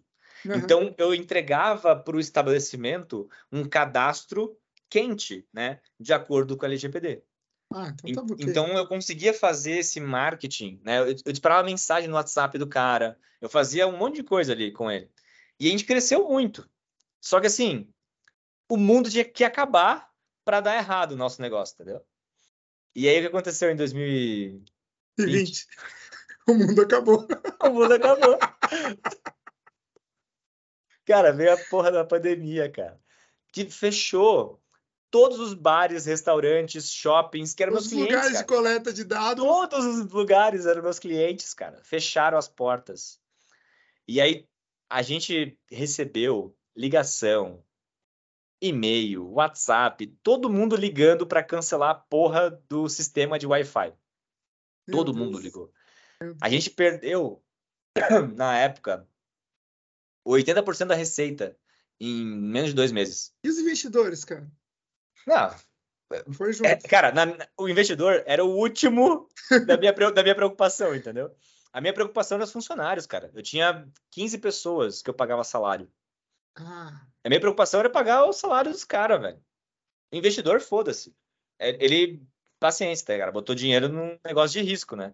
Mas Sim. o problema era os funcionários, cara. Eu tinha 15 pessoas. É, na pandemia ele tá ligado também, né? Que todo mundo vai rodar, né, cara? Mano, eu sabia, né, cara? A gente olhou assim, velho, eu não vou demitir ninguém nessa porra. Eu não vou, não vou desistir. E a gente ficou com dinheiro no caixa para um mês de operação. Eu tinha dinheiro para um mês. E veio, veio uma veio uma mensagem aqui que vai encerrar não, a nossa não, reunião. Não vai encerrar nada. Não vai lá. encerrar? Não. Mas a história é boa, né? Mas, cara, oh! a gente tava com caixa. A gente tava com dinheiro para um mês. Ou seja, eu tinha dinheiro para pagar só o próximo salário da galera só. E acabou. Por quê? Porque todo mundo ligou cancelando, cara. E aí. Essa todo mundo sabe, não precisa falar. Isso foi em março de 2020. Foi, cara, foi. Isso foi em março de 2020. Não, eu sei, todo foi mundo se ferrou, né, cara? Mas. Foi. Cara, e, e, e, até aí, vamos lá, até a pandemia, porque agora vem a redenção, né? Mas a, a, a antes vai, vai chegar, vai, vai morrer um pouco, depois vem, vem a redenção. Mas até aí, cara, como é que estava o seu emocional? Porque além de você ter essa questão de arriscar bastante, ser esse cara atrevido, é difícil ser atrevido só aqui no meu quarto aqui, né? Não podendo sair na rua, né? Eu vou me atrever ao quê? Né? Ao poker? Ao não dá né? É, é, é, então, é, como é que como é que foi isso, cara? É porque eu, eu digo assim, a galera que assiste a gente tem muito ex-aluno, aluno, empresário, uma galera de startup também. E eu sempre falo sobre as competências, né? Você já mostrou que você tem tranquilidade, é, tranquilidade até um certo ponto ao risco ali, né? Você não gosta de é, lidar com frustração tão eminente assim que você não tem controle, né? Igual você falou da questão quando você trabalhava, é, que alguém tirando seu tapete, você não, você não cega, você não segue reto, você sai fora, né? Você... Uhum. Então, é, é, que é um perfil e tá tudo bem, não estou falando que tem certo e errado, mas estou falando, tô pensando aí em você como profissional, nas suas competências, entendeu? Uhum que tem uma série de competências ali vibrando ali, que é, você foi aprender inglês, colocou uma visão na sua cabeça, foi tentativa e erro, tentativa e erro, tentativa e erro, tentativa e erro, agora, pô, tentativa e acerto. E aí foi, foi, foi, foi, foi, foi, pum, água fria de novo. Como é que ficou a sua cabeça? Eu quero saber a sua cabeça nessa hora. Vou, falar a verdade, tá? É, entrei em depressão e a minha vontade era chutar tudo pro alto e foda-se, tá ligado? Porque naquela época a gente começou a ver um monte de gente morrendo, cara, na pandemia. É, pessoas perdendo parentes, né? Pessoas jovens morrendo. Cara, nessa hora, o que eu pensei, falei, velho, eu posso morrer amanhã, velho. Tipo, eu não quero morrer trabalhando. Eu não queria morrer trabalhando. Não era uma. Tipo, eu não gosto de trabalhar. Não sei vocês, cara, mas trabalhar para mim não é algo prazeroso. Prazeroso, cara, é viajar, tomar caipirinha no resto do mundo e falar assim, ó, meu, que bosta de caipirinha, vocês não sabem o que é caipirinha. E aí, tipo, para mim viver é. é isso, velho, viajar, é conhecer pessoas, trabalhar é uma parada assim, ó, tá, eu faço isso para poder ganhar dinheiro, mas eu tô trocando o meu tempo por dinheiro. Para mim é muito claro isso. É de, tipo, hoje ainda eu não consigo né, é, viver de palestra ou de coisa assim, entendeu? Eu não ganho dinheiro, não cobro para fazer isso. Mas se um dia eu cobrar para fazer isso, eu vou dizer assim: ah, não, beleza. Hoje eu gosto de trabalhar porque eu ganho dinheiro para fazer o que eu gosto, que é, porra, dar uma palestra ou ensinar e tal. Mas hoje, cara, o que eu gosto de fazer, que é ensinar, de, de compartilhar né, com as pessoas alguns insights, eu faço de graça, cara. Então eu não ganho dinheiro. O meu trabalho é algo chato pra caralho, tá ligado? É chato, cara. É resolver problema de cliente. É, puta, é só treta, cara. Funcionário também com treta. Tá é só treta, cara. Então, assim. Sim, resolver problema. Porra, vai dizer que, ah, não, trabalhar. Adoro! Porra, vamos se fuder, cara. É, eu sou verdadeiro, cara. Eu não, não sou de, de enganar ninguém. Hipocrisia, né, cara? Esse é o é. romantismo, né? Cadê o romantismo? Porra, tem pô? gente Cadê, que romantiza Bruno? pra caralho o trabalho. Não, puta, cara. Mas enfim, voltando, tá? Voltando. O meu emocional ficou fodido, tá? E aí, nessa época, é, a gente decidiu é, fazer um empréstimo de 200 mil reais na época. Aí pegou mais dinheiro de investidor, mais uma grana de investidor. No final, a gente, falou assim, ó, cara, não vamos desistir não vamos demitir ninguém, a gente não demitiu ninguém. E vamos criar um novo produto. Vamos criar algo novo que vai trazer uma receita nova para gente. Por quê? Porque o Wi-Fi ele é do caralho. E uma hora essa pandemia vai embora e a gente precisa se sobreviver. A gente precisa sobreviver, a gente precisa, a gente precisa aguentar o tempo que for. A gente não sabia quanto tempo ia demorar é, a pandemia. E não fechou tudo, né, cara? Fechou, sei lá, 90%, mas não fechou tudo. Tudo. No seu tá. caso, fechou tudo? É, a gente tinha 20% da nossa base que ficou. Ah, é, que eram clínicas odontológicas, é, clínicas é, médicas, laboratórios. Ficou, né? Saúde ficou. Mas assim, o resto fechou e fechou sem data para voltar. É, e aí, cara, a gente identificou uma oportunidade nessa época que era trabalhar com WhatsApp. Então, é, a pandemia fez a gente enxergar essa oportunidade, que a gente sabia que tinha uma puta de uma oportunidade na, na mão, na nossa frente, mas a gente não tinha tempo para desenvolver para, isso. É, para parar e pensar, né? Que é foco, um lance né, assim né, que, é, que... é foco. Quando, é. quando tu acertou em alguma coisa, e, e, na época a gente acertou no Wi-Fi, a gente tinha um foco, a gente não perdia esse foco. Eu não vou fazer uma outra parada porque eu tô aqui. E aí, quando veio a pandemia, a gente parou e olhou para o lado e viu essa oportunidade, que era um sistema de WhatsApp. E a gente pegou dinheiro para desenvolver esse, esse produto. E a gente pegou um caixa, né, dinheiro em caixa, para pagar salários por pelo menos aí quase um ano, tá? Que era o nosso prazo para, tipo assim, ó, se não deu certo, foda-se, tá ligado? Não, é... mas novamente, né, cara? Você viu assim, ó, eu pego de aprendizagem, né? Você pegou. O que, que você ganhou nisso tudo ali, nesse, nessa casca que você foi criando, com tanta porrada que a vida foi dando, alguns acertos, mais erros, porque você tentou muita coisa.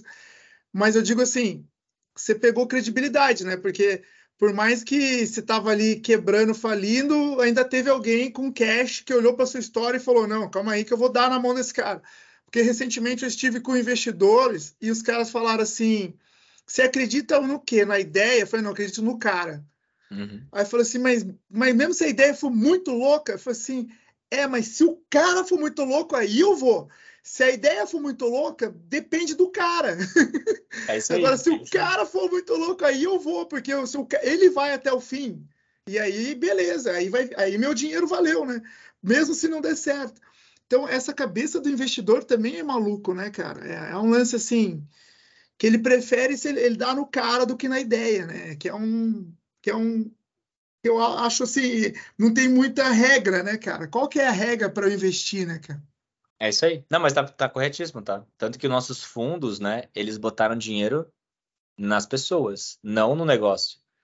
É, e é bem isso aí, porque os, os, empreendedores é que vão encontrar uma solução para um problema, que vão, vai surgir muito problema. E, então, assim, naquela época, quando a gente pegou esse empréstimo, a gente pegou para desenvolver um novo produto, porque a gente queria manter o nosso time, a gente não, não queria demitir ninguém, e a gente queria também ganhar tempo para o Wi-Fi voltar, né? E, e, e, a gente recuperar nossos, nossos clientes. E aí, cara, a gente começou a desenvolver em pouco tempo a gente conseguiu um cliente, tipo assim, poucos dias, tá? A gente conseguiu um cliente que topou pagar de upfront, assim, na época eu acho que, sei lá, 5 mil reais ou 10 mil reais, que é muito dinheiro para startup, porque a gente cobrava, a gente cobrava 100, a gente cobrava 100 reais por mês, tá? Com Wi-Fi. Era 100 reais por mês.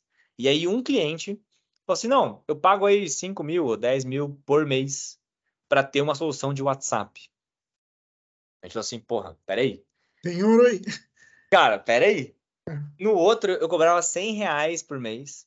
E aí, nesse outro produto, o cara pagaria 5 a 10 mil reais por mês. Opa! Tem muito dinheiro na mesa para esse produto.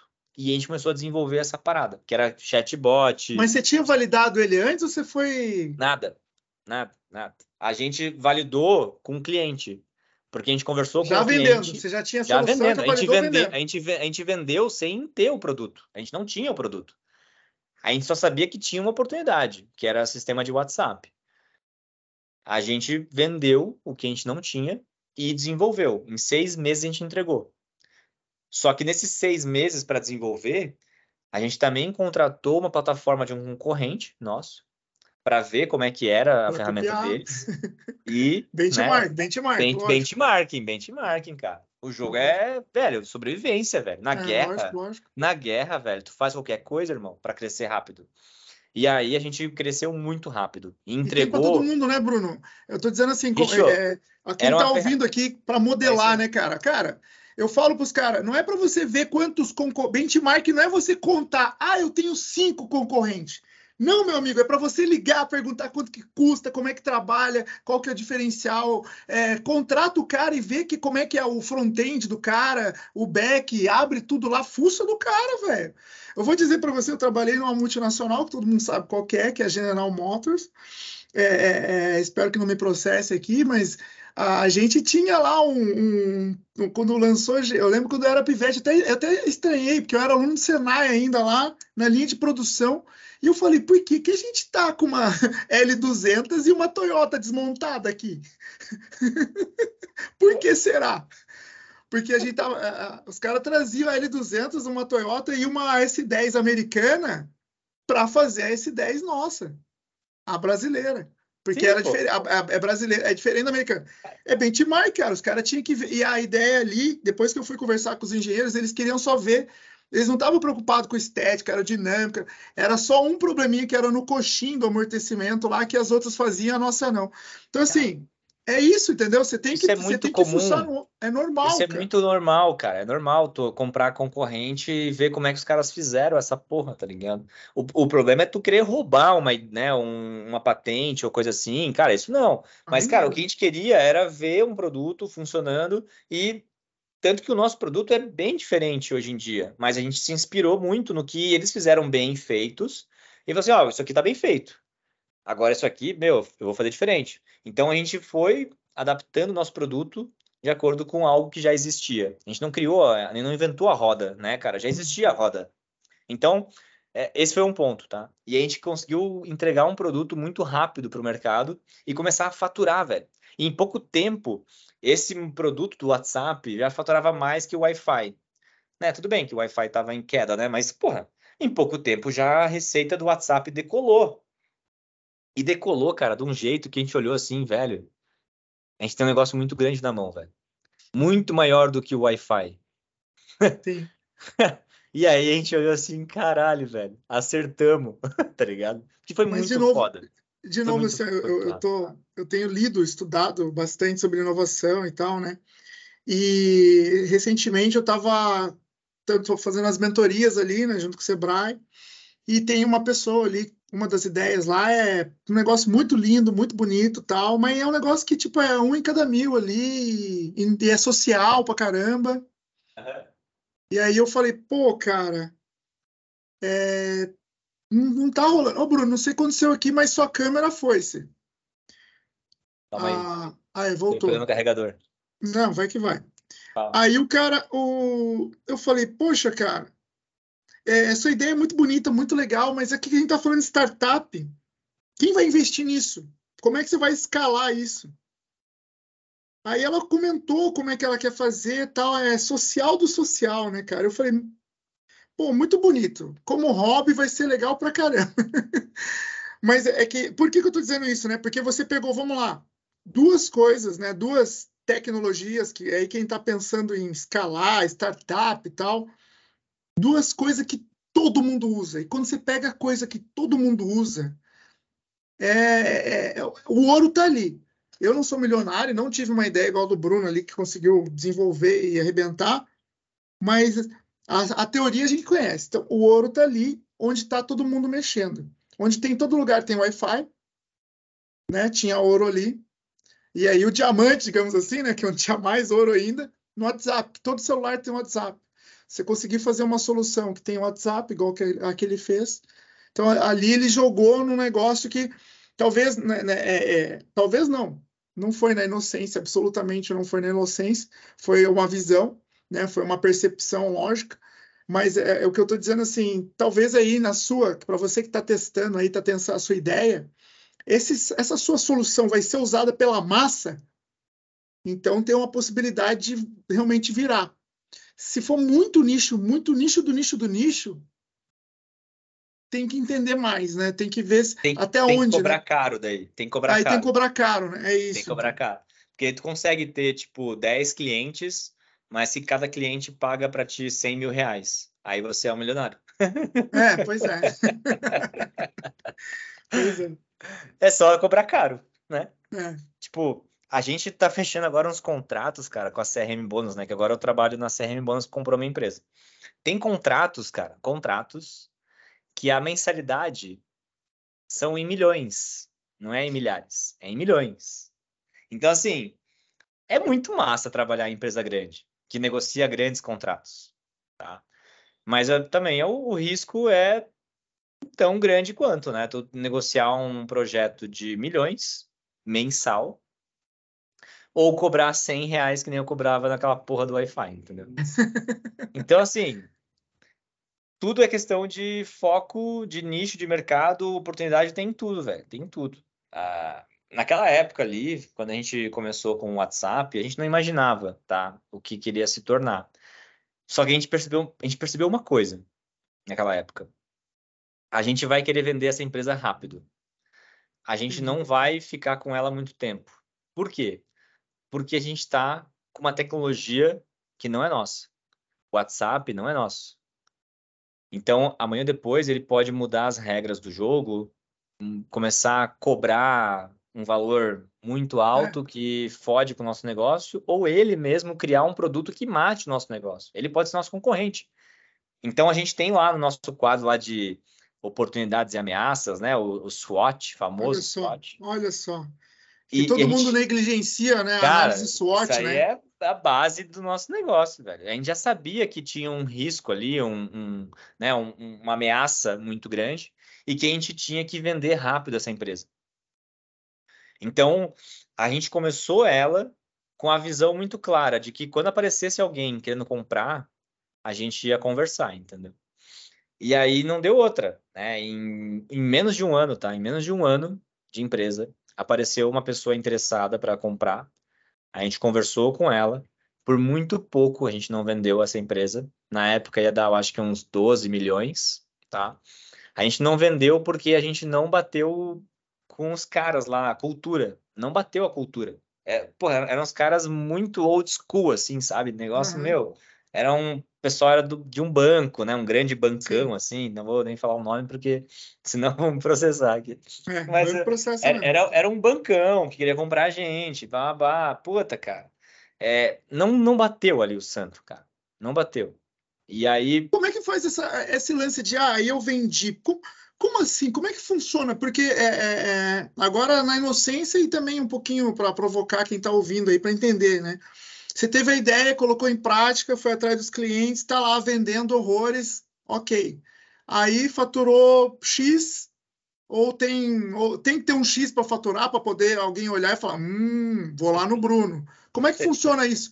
Para alguém olhar, para você ficar em evidência ao ponto de alguém ir atrás de ti para querer vender? Como é que é essa relação, Pô, assim? É isso aí. É, tu tem que estar... Tá, é, tem que chamar atenção. Tem que chamar atenção de algumas formas o cara compra você ou porque ele quer o teu produto ou porque ele quer a tua base de clientes, tá? É, compra seus então, clientes assim, também. É. A, faculdade no... é assim. Faculdade é, você não compra, você compra às aluno. Às vezes tu começa a crescer e tu começa a incomodar o teu concorrente.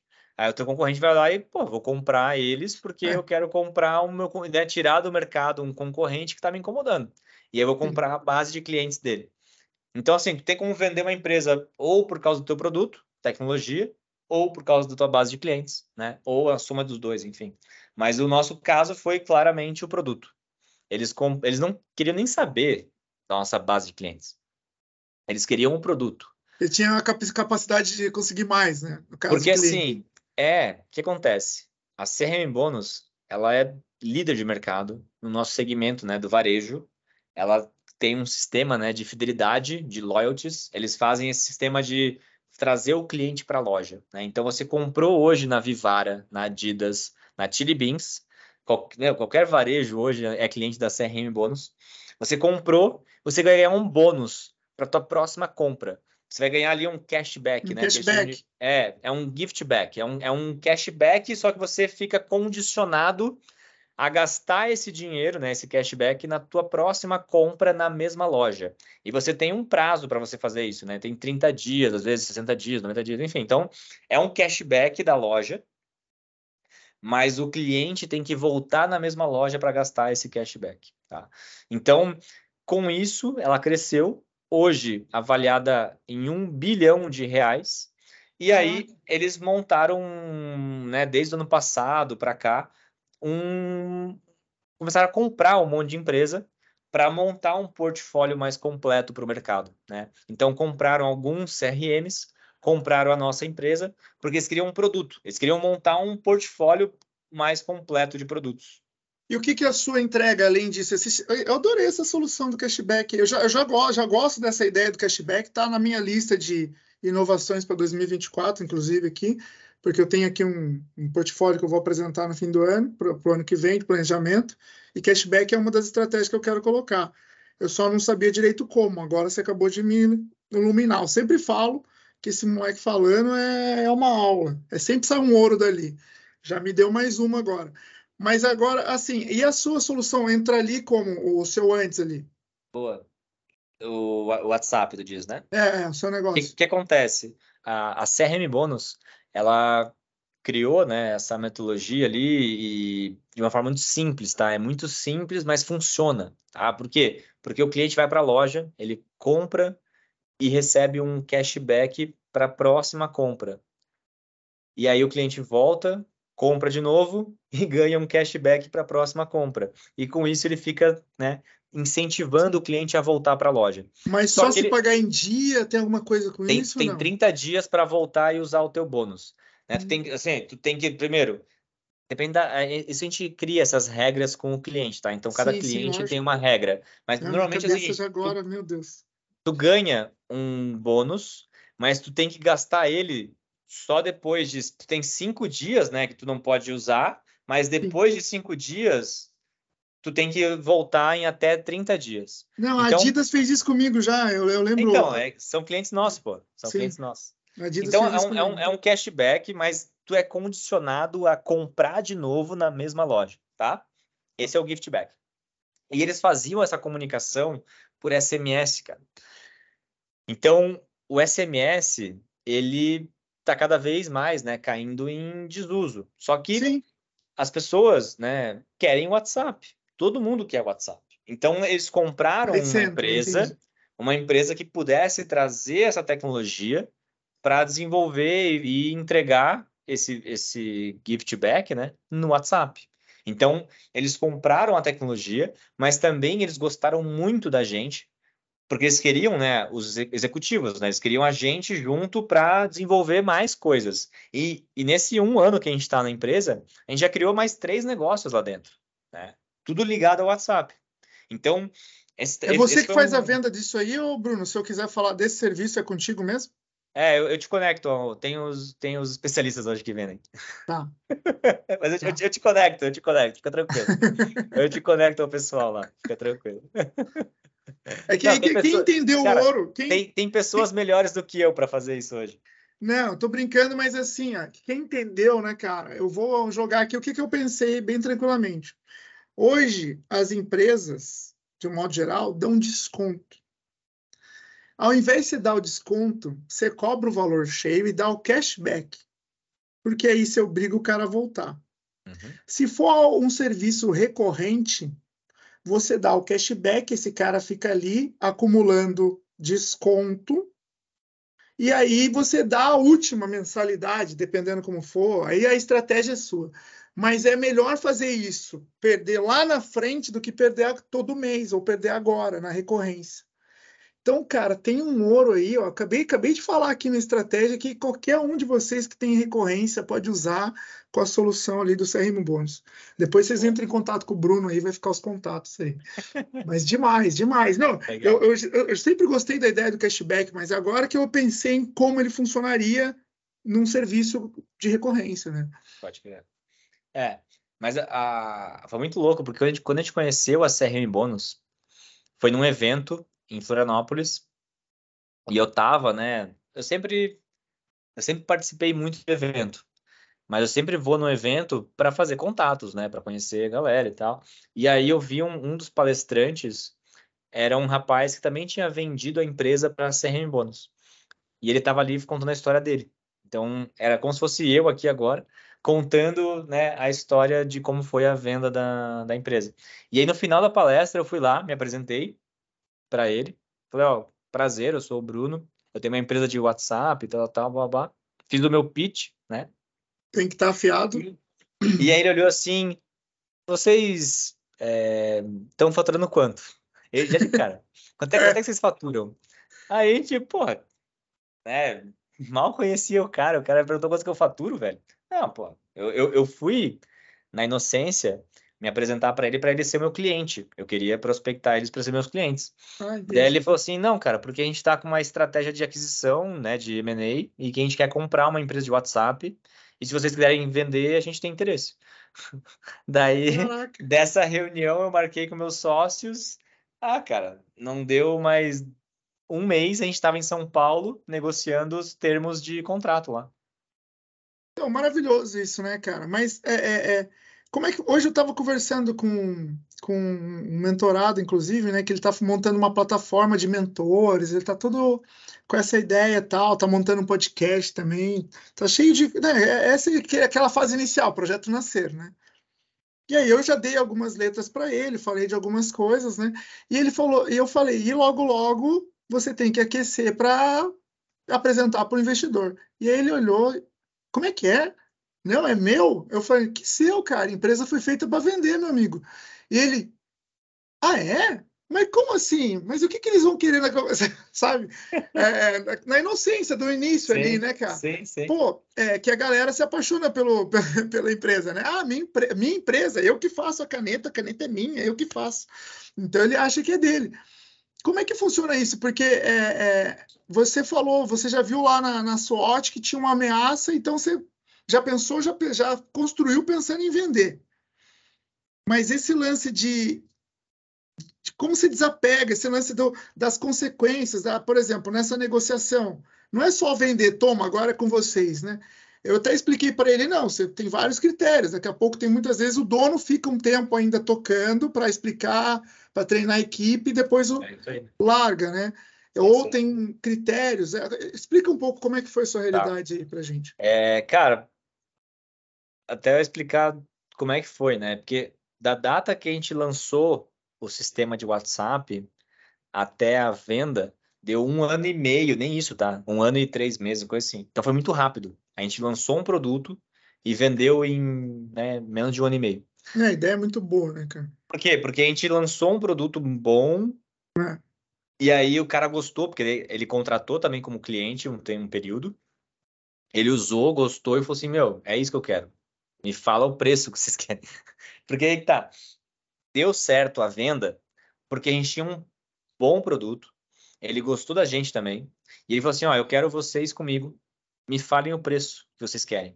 Tipo assim, não, a gente não seguiu a metodologia de valuation, de tal. Pá, pá. Cara, não. Ele falou assim: Ó, me falem o preço de vocês e vamos construir junto uma nova história.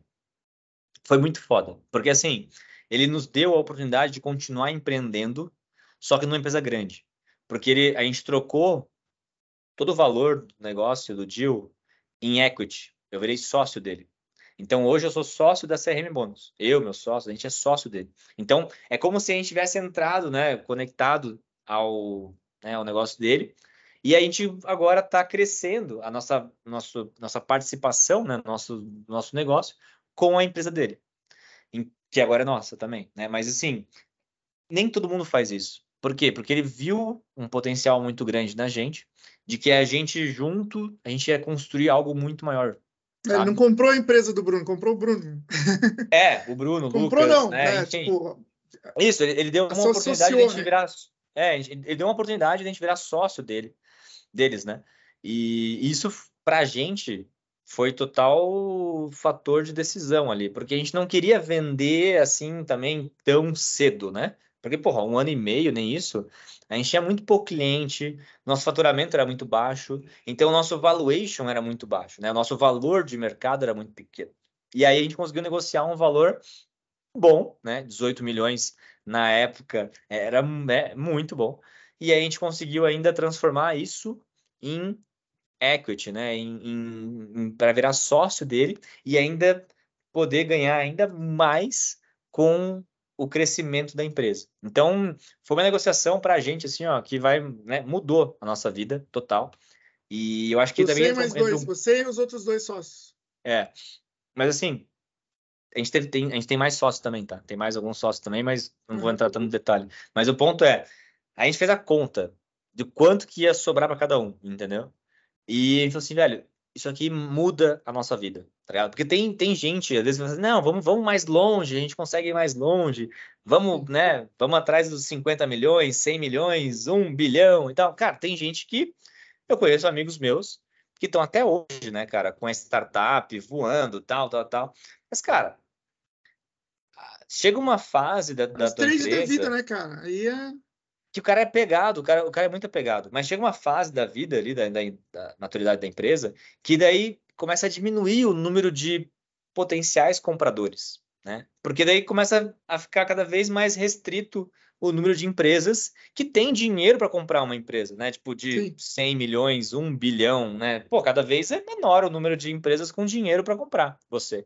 E aí, no nosso range ali, no nosso valor né, de mercado, até 20 milhões ali, cara, é um valor baixo.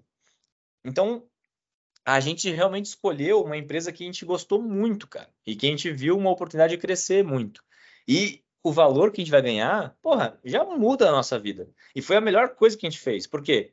Porque a gente é jovem pra caralho ainda.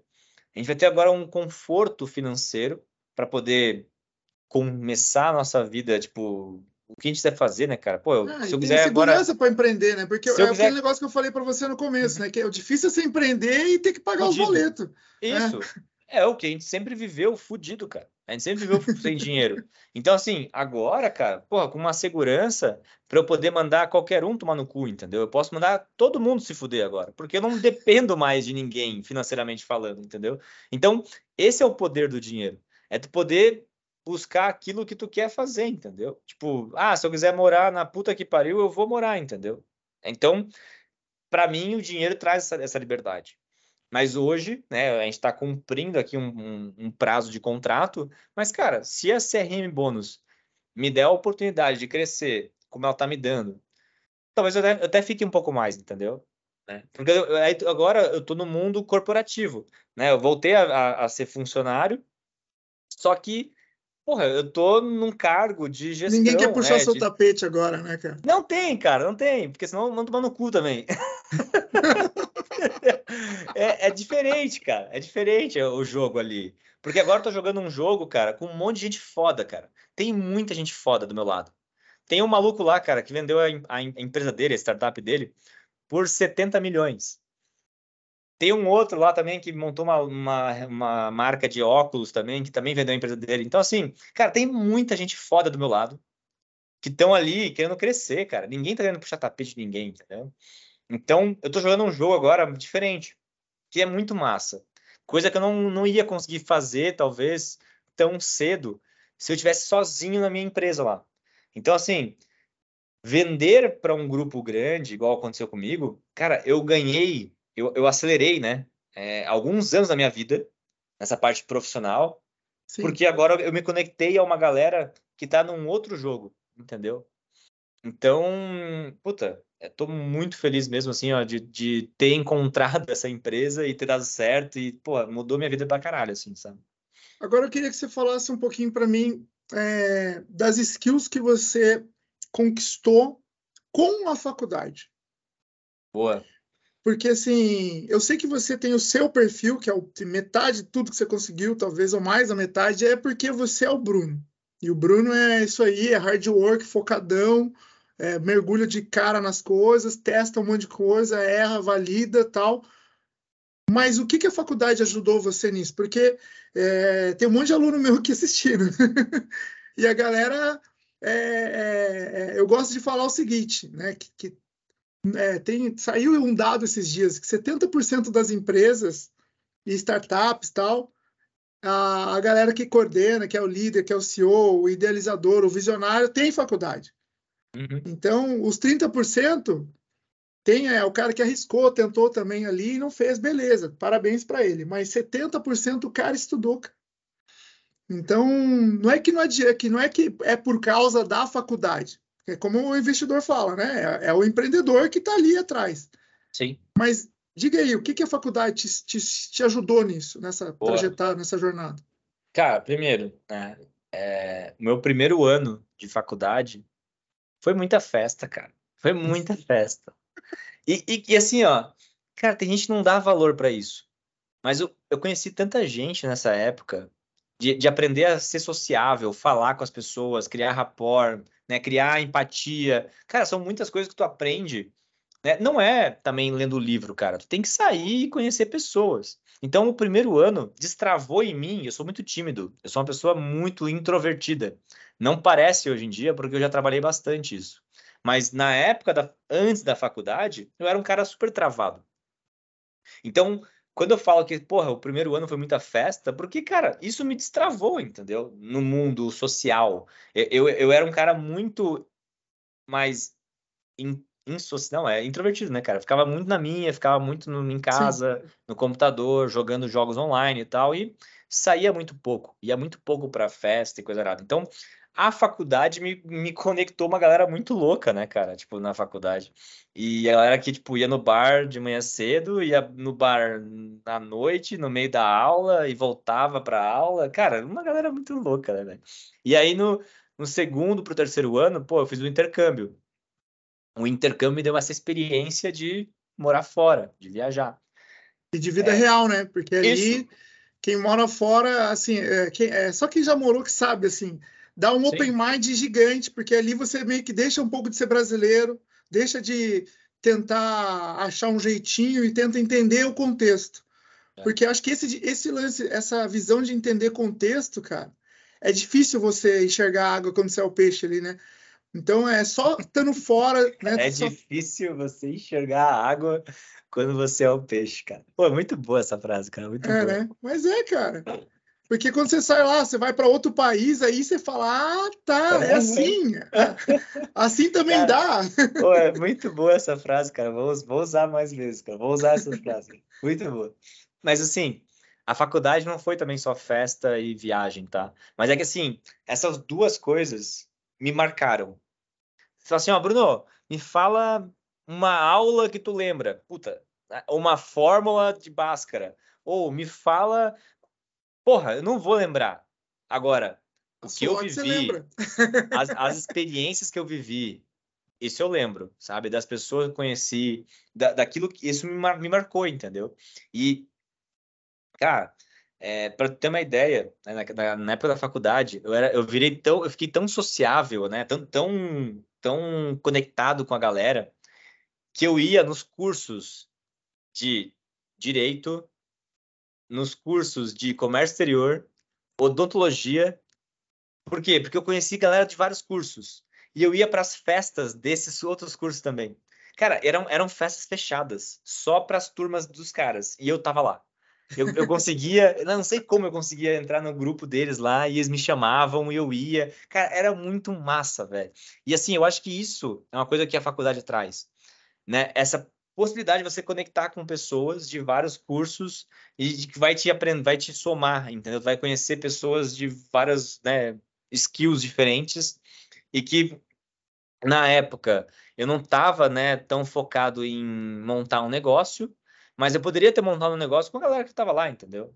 Eu, eu, eu, não estava tão focado nisso. Mas, porra, se eu juntasse um advogado, mais um outro cara lá de tecnologia, mais um cara lá de, sei lá, de qualquer outras áreas, eu poderia montar um negócio.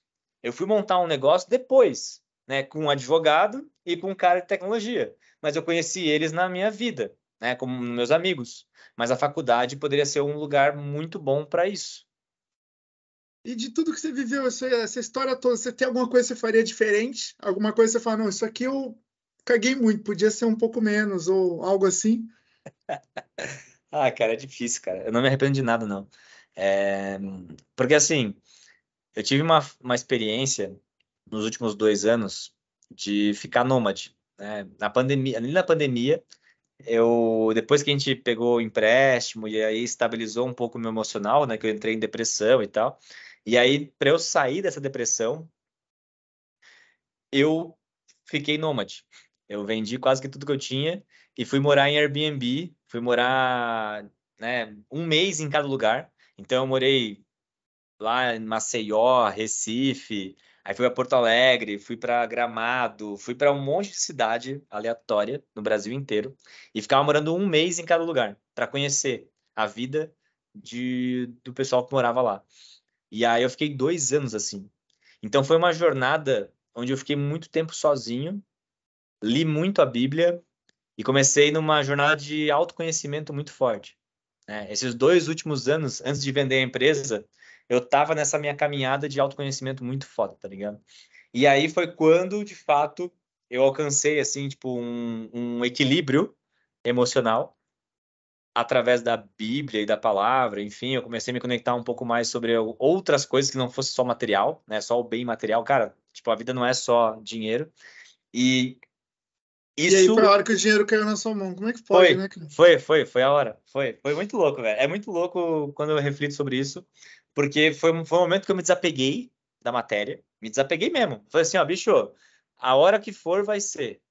Sabe, tipo, vou viver o momento presente agora, parar de ficar noiado com o futuro, sabe? Porque a ansiedade é isso, cara. A ansiedade, né? A depressão é o passado, e aí começava a me uhum. remoer sobre a vida. Puta, por que, que eu não segui aquele caminho? Por que eu não segui aquele outro caminho? Cara, e agora meu futuro, o que vai ser? Cara, nesses dois anos, foi assim, um momento de eu me desconectar da matéria e me reconectar a algo, a nossa essência e ao que realmente importa. E aí eu comecei a ter um equilíbrio emocional muito grande e fiz as pazes com o meu passado, né, para não ter mais remorso ou coisa assim. E falei assim, velho, eu só cheguei aqui por conta de cada falha, por conta de cada coisa que eu fiz, né? Tudo que eu contei aqui para vocês hoje, cara, com né, minha história, eu só cheguei aqui porque tudo deu errado, cara. Porque se tivesse dado certo alguma delas, eu não estaria aqui, entendeu? Sim, sim. Não, e não, é deu, e não deu nada errado, né? Na verdade, tudo deu certo na hora certa, né, meu? cara, maravilhoso, cara, maravilhoso. E, e, bom, cara, e como é que vai estar o Bruno daqui 10 anos? Vai, agora que você está já reconectado? Cara, não sei, velho. Eu tô com um, um desejo muito forte, cara, de de casar, ter família, uma parada muito louca, velho. Que eu, às vezes eu, quando eu paro assim, eu falo, nossa, velho, não. que ideia, que ideia ruim, que ideia ruim. Mas assim, cara, eu, eu tô sentindo um, uma vontade muito grande, velho, de ter família, tá ligado? Mas eu não encontrei ninguém, né? E não tô com pressa, tá ligado? Mas é só uma vontade que eu nunca tive antes. Tipo, se tu me perguntasse há um tempo atrás, eu pensei que, porra, eu ia ser solteiro o resto da vida porque eu nunca tive vontade, cara. Nunca tive vontade de casar, ter família, ter filho e tal. E agora eu comecei a ter. Muito tempo por causa da Bíblia e tal. Ela, ela, ela te faz pensar algumas coisas, tá ligado? Mas eu, eu sei também que no momento certo vai, vai aparecer, acontecer. vai acontecer. Então agora, meu plano é, cara, continuar trabalhando, mas pegar mais férias para viajar é, e começar a curtir um pouco mais a vida, porque agora eu tenho dinheiro para poder aproveitar um pouco a vida. Mas quando realmente acontecer e conhecer alguém, aí sim ter família e, e começar a, a, ter uma outra experiência que é, porra, meu, meu, meus sócios, cara, meus dois sócios agora são pais, tá ligado? Uhum. Então eu tô acompanhando um pouco deles essa experiência de ser pai tá ligado? O meu irmão também virou pai recente. Então, assim, eu tô acompanhando, né? Sim, tá sendo pai deles. de tabela. É. E eu, eu sinto que uma hora ou outra vai acontecer, tá? Espero que aconteça é, primeiro o casamento, depois. Depois ser pai, é, com certeza. Depois pai. Mas nem sempre acontece essa, dessa, dessa ordem, né? É, mas, nem sempre. Mas, enfim, vai acontecer como tem que ser, velho. Isso que importa. E, Bruno, se você, se você fosse um super-herói, cara, que, que superpoder você. Qual que é o seu superpoder? Pô, cara, essa pergunta é, é difícil, cara. É, eu, eu, tenho comigo, né, sempre o, o, Batman, né, cara, como sendo o super-herói mais foda de todos, porque o bicho não tem nenhum superpoder, hum. mas o bicho é muito foda, tá ligado? Então ele tem, né, aqueles cinturão, né, que tem tudo ali, o cinto, né, Tá e fora, Batman, faz tudo, é. O Batman é muito foda. sem ter nenhum superpoder, tá ligado? E aí até tem, uma, tem um meme, né, que fala, que pergunta pro, pro Batman, né, cara, porra, qual que é o teu superpoder? Aí ele fala assim... Ser rico, né? Eu tenho dinheiro, né? Eu tenho dinheiro, né?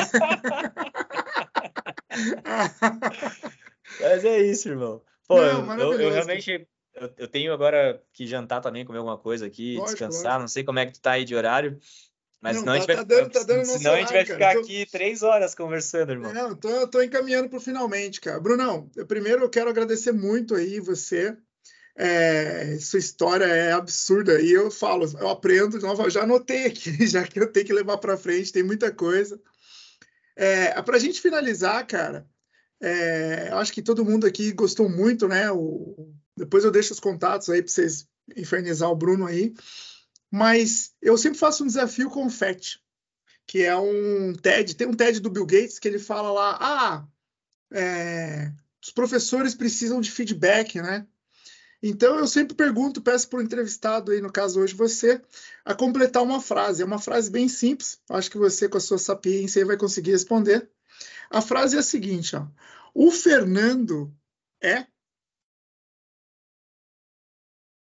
Cara, então é uma pessoa que eu admiro muito, porque eu sempre tive um sonho de ser professor e não consegui.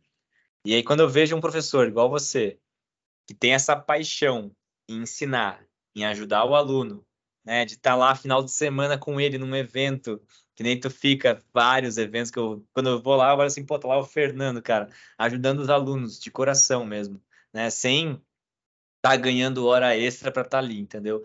E, e, cara, quando eu vejo um professor com essa paixão, com essa vontade, né, que tu tem, é, eu admiro muito, tá? Tu é uma pessoa que tem uma admiração, tem um cara que admira muito aqui, porque eu não consegui, sabe, seguir essa, esse caminho de professor.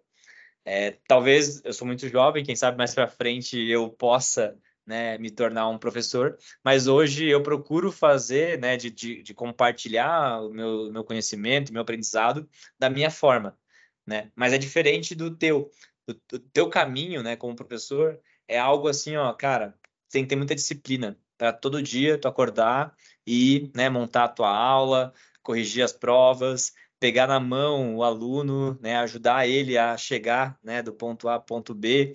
Então, assim, eu admiro muito, cara, quem tem essa disciplina, né, e essa consistência de estar tá ali ajudando o próximo a melhorar. Então, o que eu posso dizer é isso, cara. Obrigado. Sabe que a admiração a recíproca é absolutamente verdadeira, né, cara? Também sou seu fã. Ah, obrigado pelo feedback aí, maravilhoso estar com você aqui. Lembrando que esse é um episódio oferecido pela Faculdade Sanspeg. Acesse agora mesmo www.sanspeg.com.br e matricule-se em um dos nossos mais de 30 cursos de graduação. Ou, caso você já tenha graduação, uma pós-graduação também vai ajudar você a subir mais um degrau na sua carreira. Revolucione o seu mundo com a Faculdade Sanspeg. Ô, Bruno, tem uma dica final aí para a audiência aí, para falar, para um recado, aquele último? Olha, é, nessa vida, quando me perguntavam isso, né, cara, eu já cheguei a ter frases prontas, já pensei em até usar frases de outras pessoas. Cara, hoje em dia, eu, eu, a minha vontade que eu tenho, né, de se eu, se eu pudesse voltar no tempo e falar e encontrar o Bruno, tá ligado? Assim, ó, pô, se eu encontrasse o Bruno lá no lá com 17 anos e tal, é, o que que eu ia falar, né, cara? E e uma das coisas que não sai da minha cabeça é o ponto que a gente vai morrer cedo, cara. Tipo, eu não sei porquê, cara, mas eu tenho na minha cabeça uma parada assim, tipo, velho, a gente, a gente vai morrer, velho. Tipo, tem, tem gente que não, não pensa nisso, cara. Tem gente que não se liga que a gente pode morrer e que a gente vai morrer. E eu acho que a minha mensagem para ti, velho, é que tu vai morrer, velho. Talvez não amanhã, talvez não depois de amanhã, mas tu vai morrer em uma hora, tá ligado? E talvez os teus pais podem morrer amanhã ou depois de amanhã. E, e, e, eu acho que ter essa consciência de que a gente pode morrer e que a gente vai morrer faz com que a gente viva mais intensamente o dia de hoje. E que a gente não deixe para amanhã as coisas que a gente quer fazer. Então, porra, depois que eu, que eu tive esse, né, esse choque, assim, tipo, da pandemia, né, a pandemia me, me, me moldou a pensar assim. E eu acho que você também pode começar a pensar um pouco mais nisso, não para sair daqui já, pô, então foda-se, vou morrer, então eu vou fazer toda, porra, caralho. Porque se, se eu fizesse isso, cara, eu não tinha né, chegado até aqui, não tinha vendido uma empresa, não tinha né, conquistado o que eu conquistei.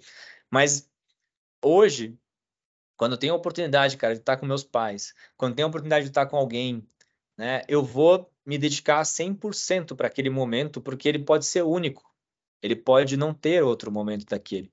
Então, eu acho que, porra, hoje em dia com tecnologia, com Instagram, com um monte de rede social roubando o nosso tempo e atenção, eu acho que a gente tem que ter noção disso, cara. Porque senão o tempo passa, a vida vai embora e quando tu percebe, né, tu ficou ali alienado nessa roda que não te levou a lugar nenhum. Maravilhoso. Ladies and gentlemen, Bruno Ó, vou, vou, vou te corrigir, vou te corrigir, mas é Bruno Zitlag, para quem está aí ouvindo, né? Porque, pô, às vezes a pessoa quer falar bonito, né? Mas, ó, é fácil de falar, é Zitlag. Zitlag. Zitlag.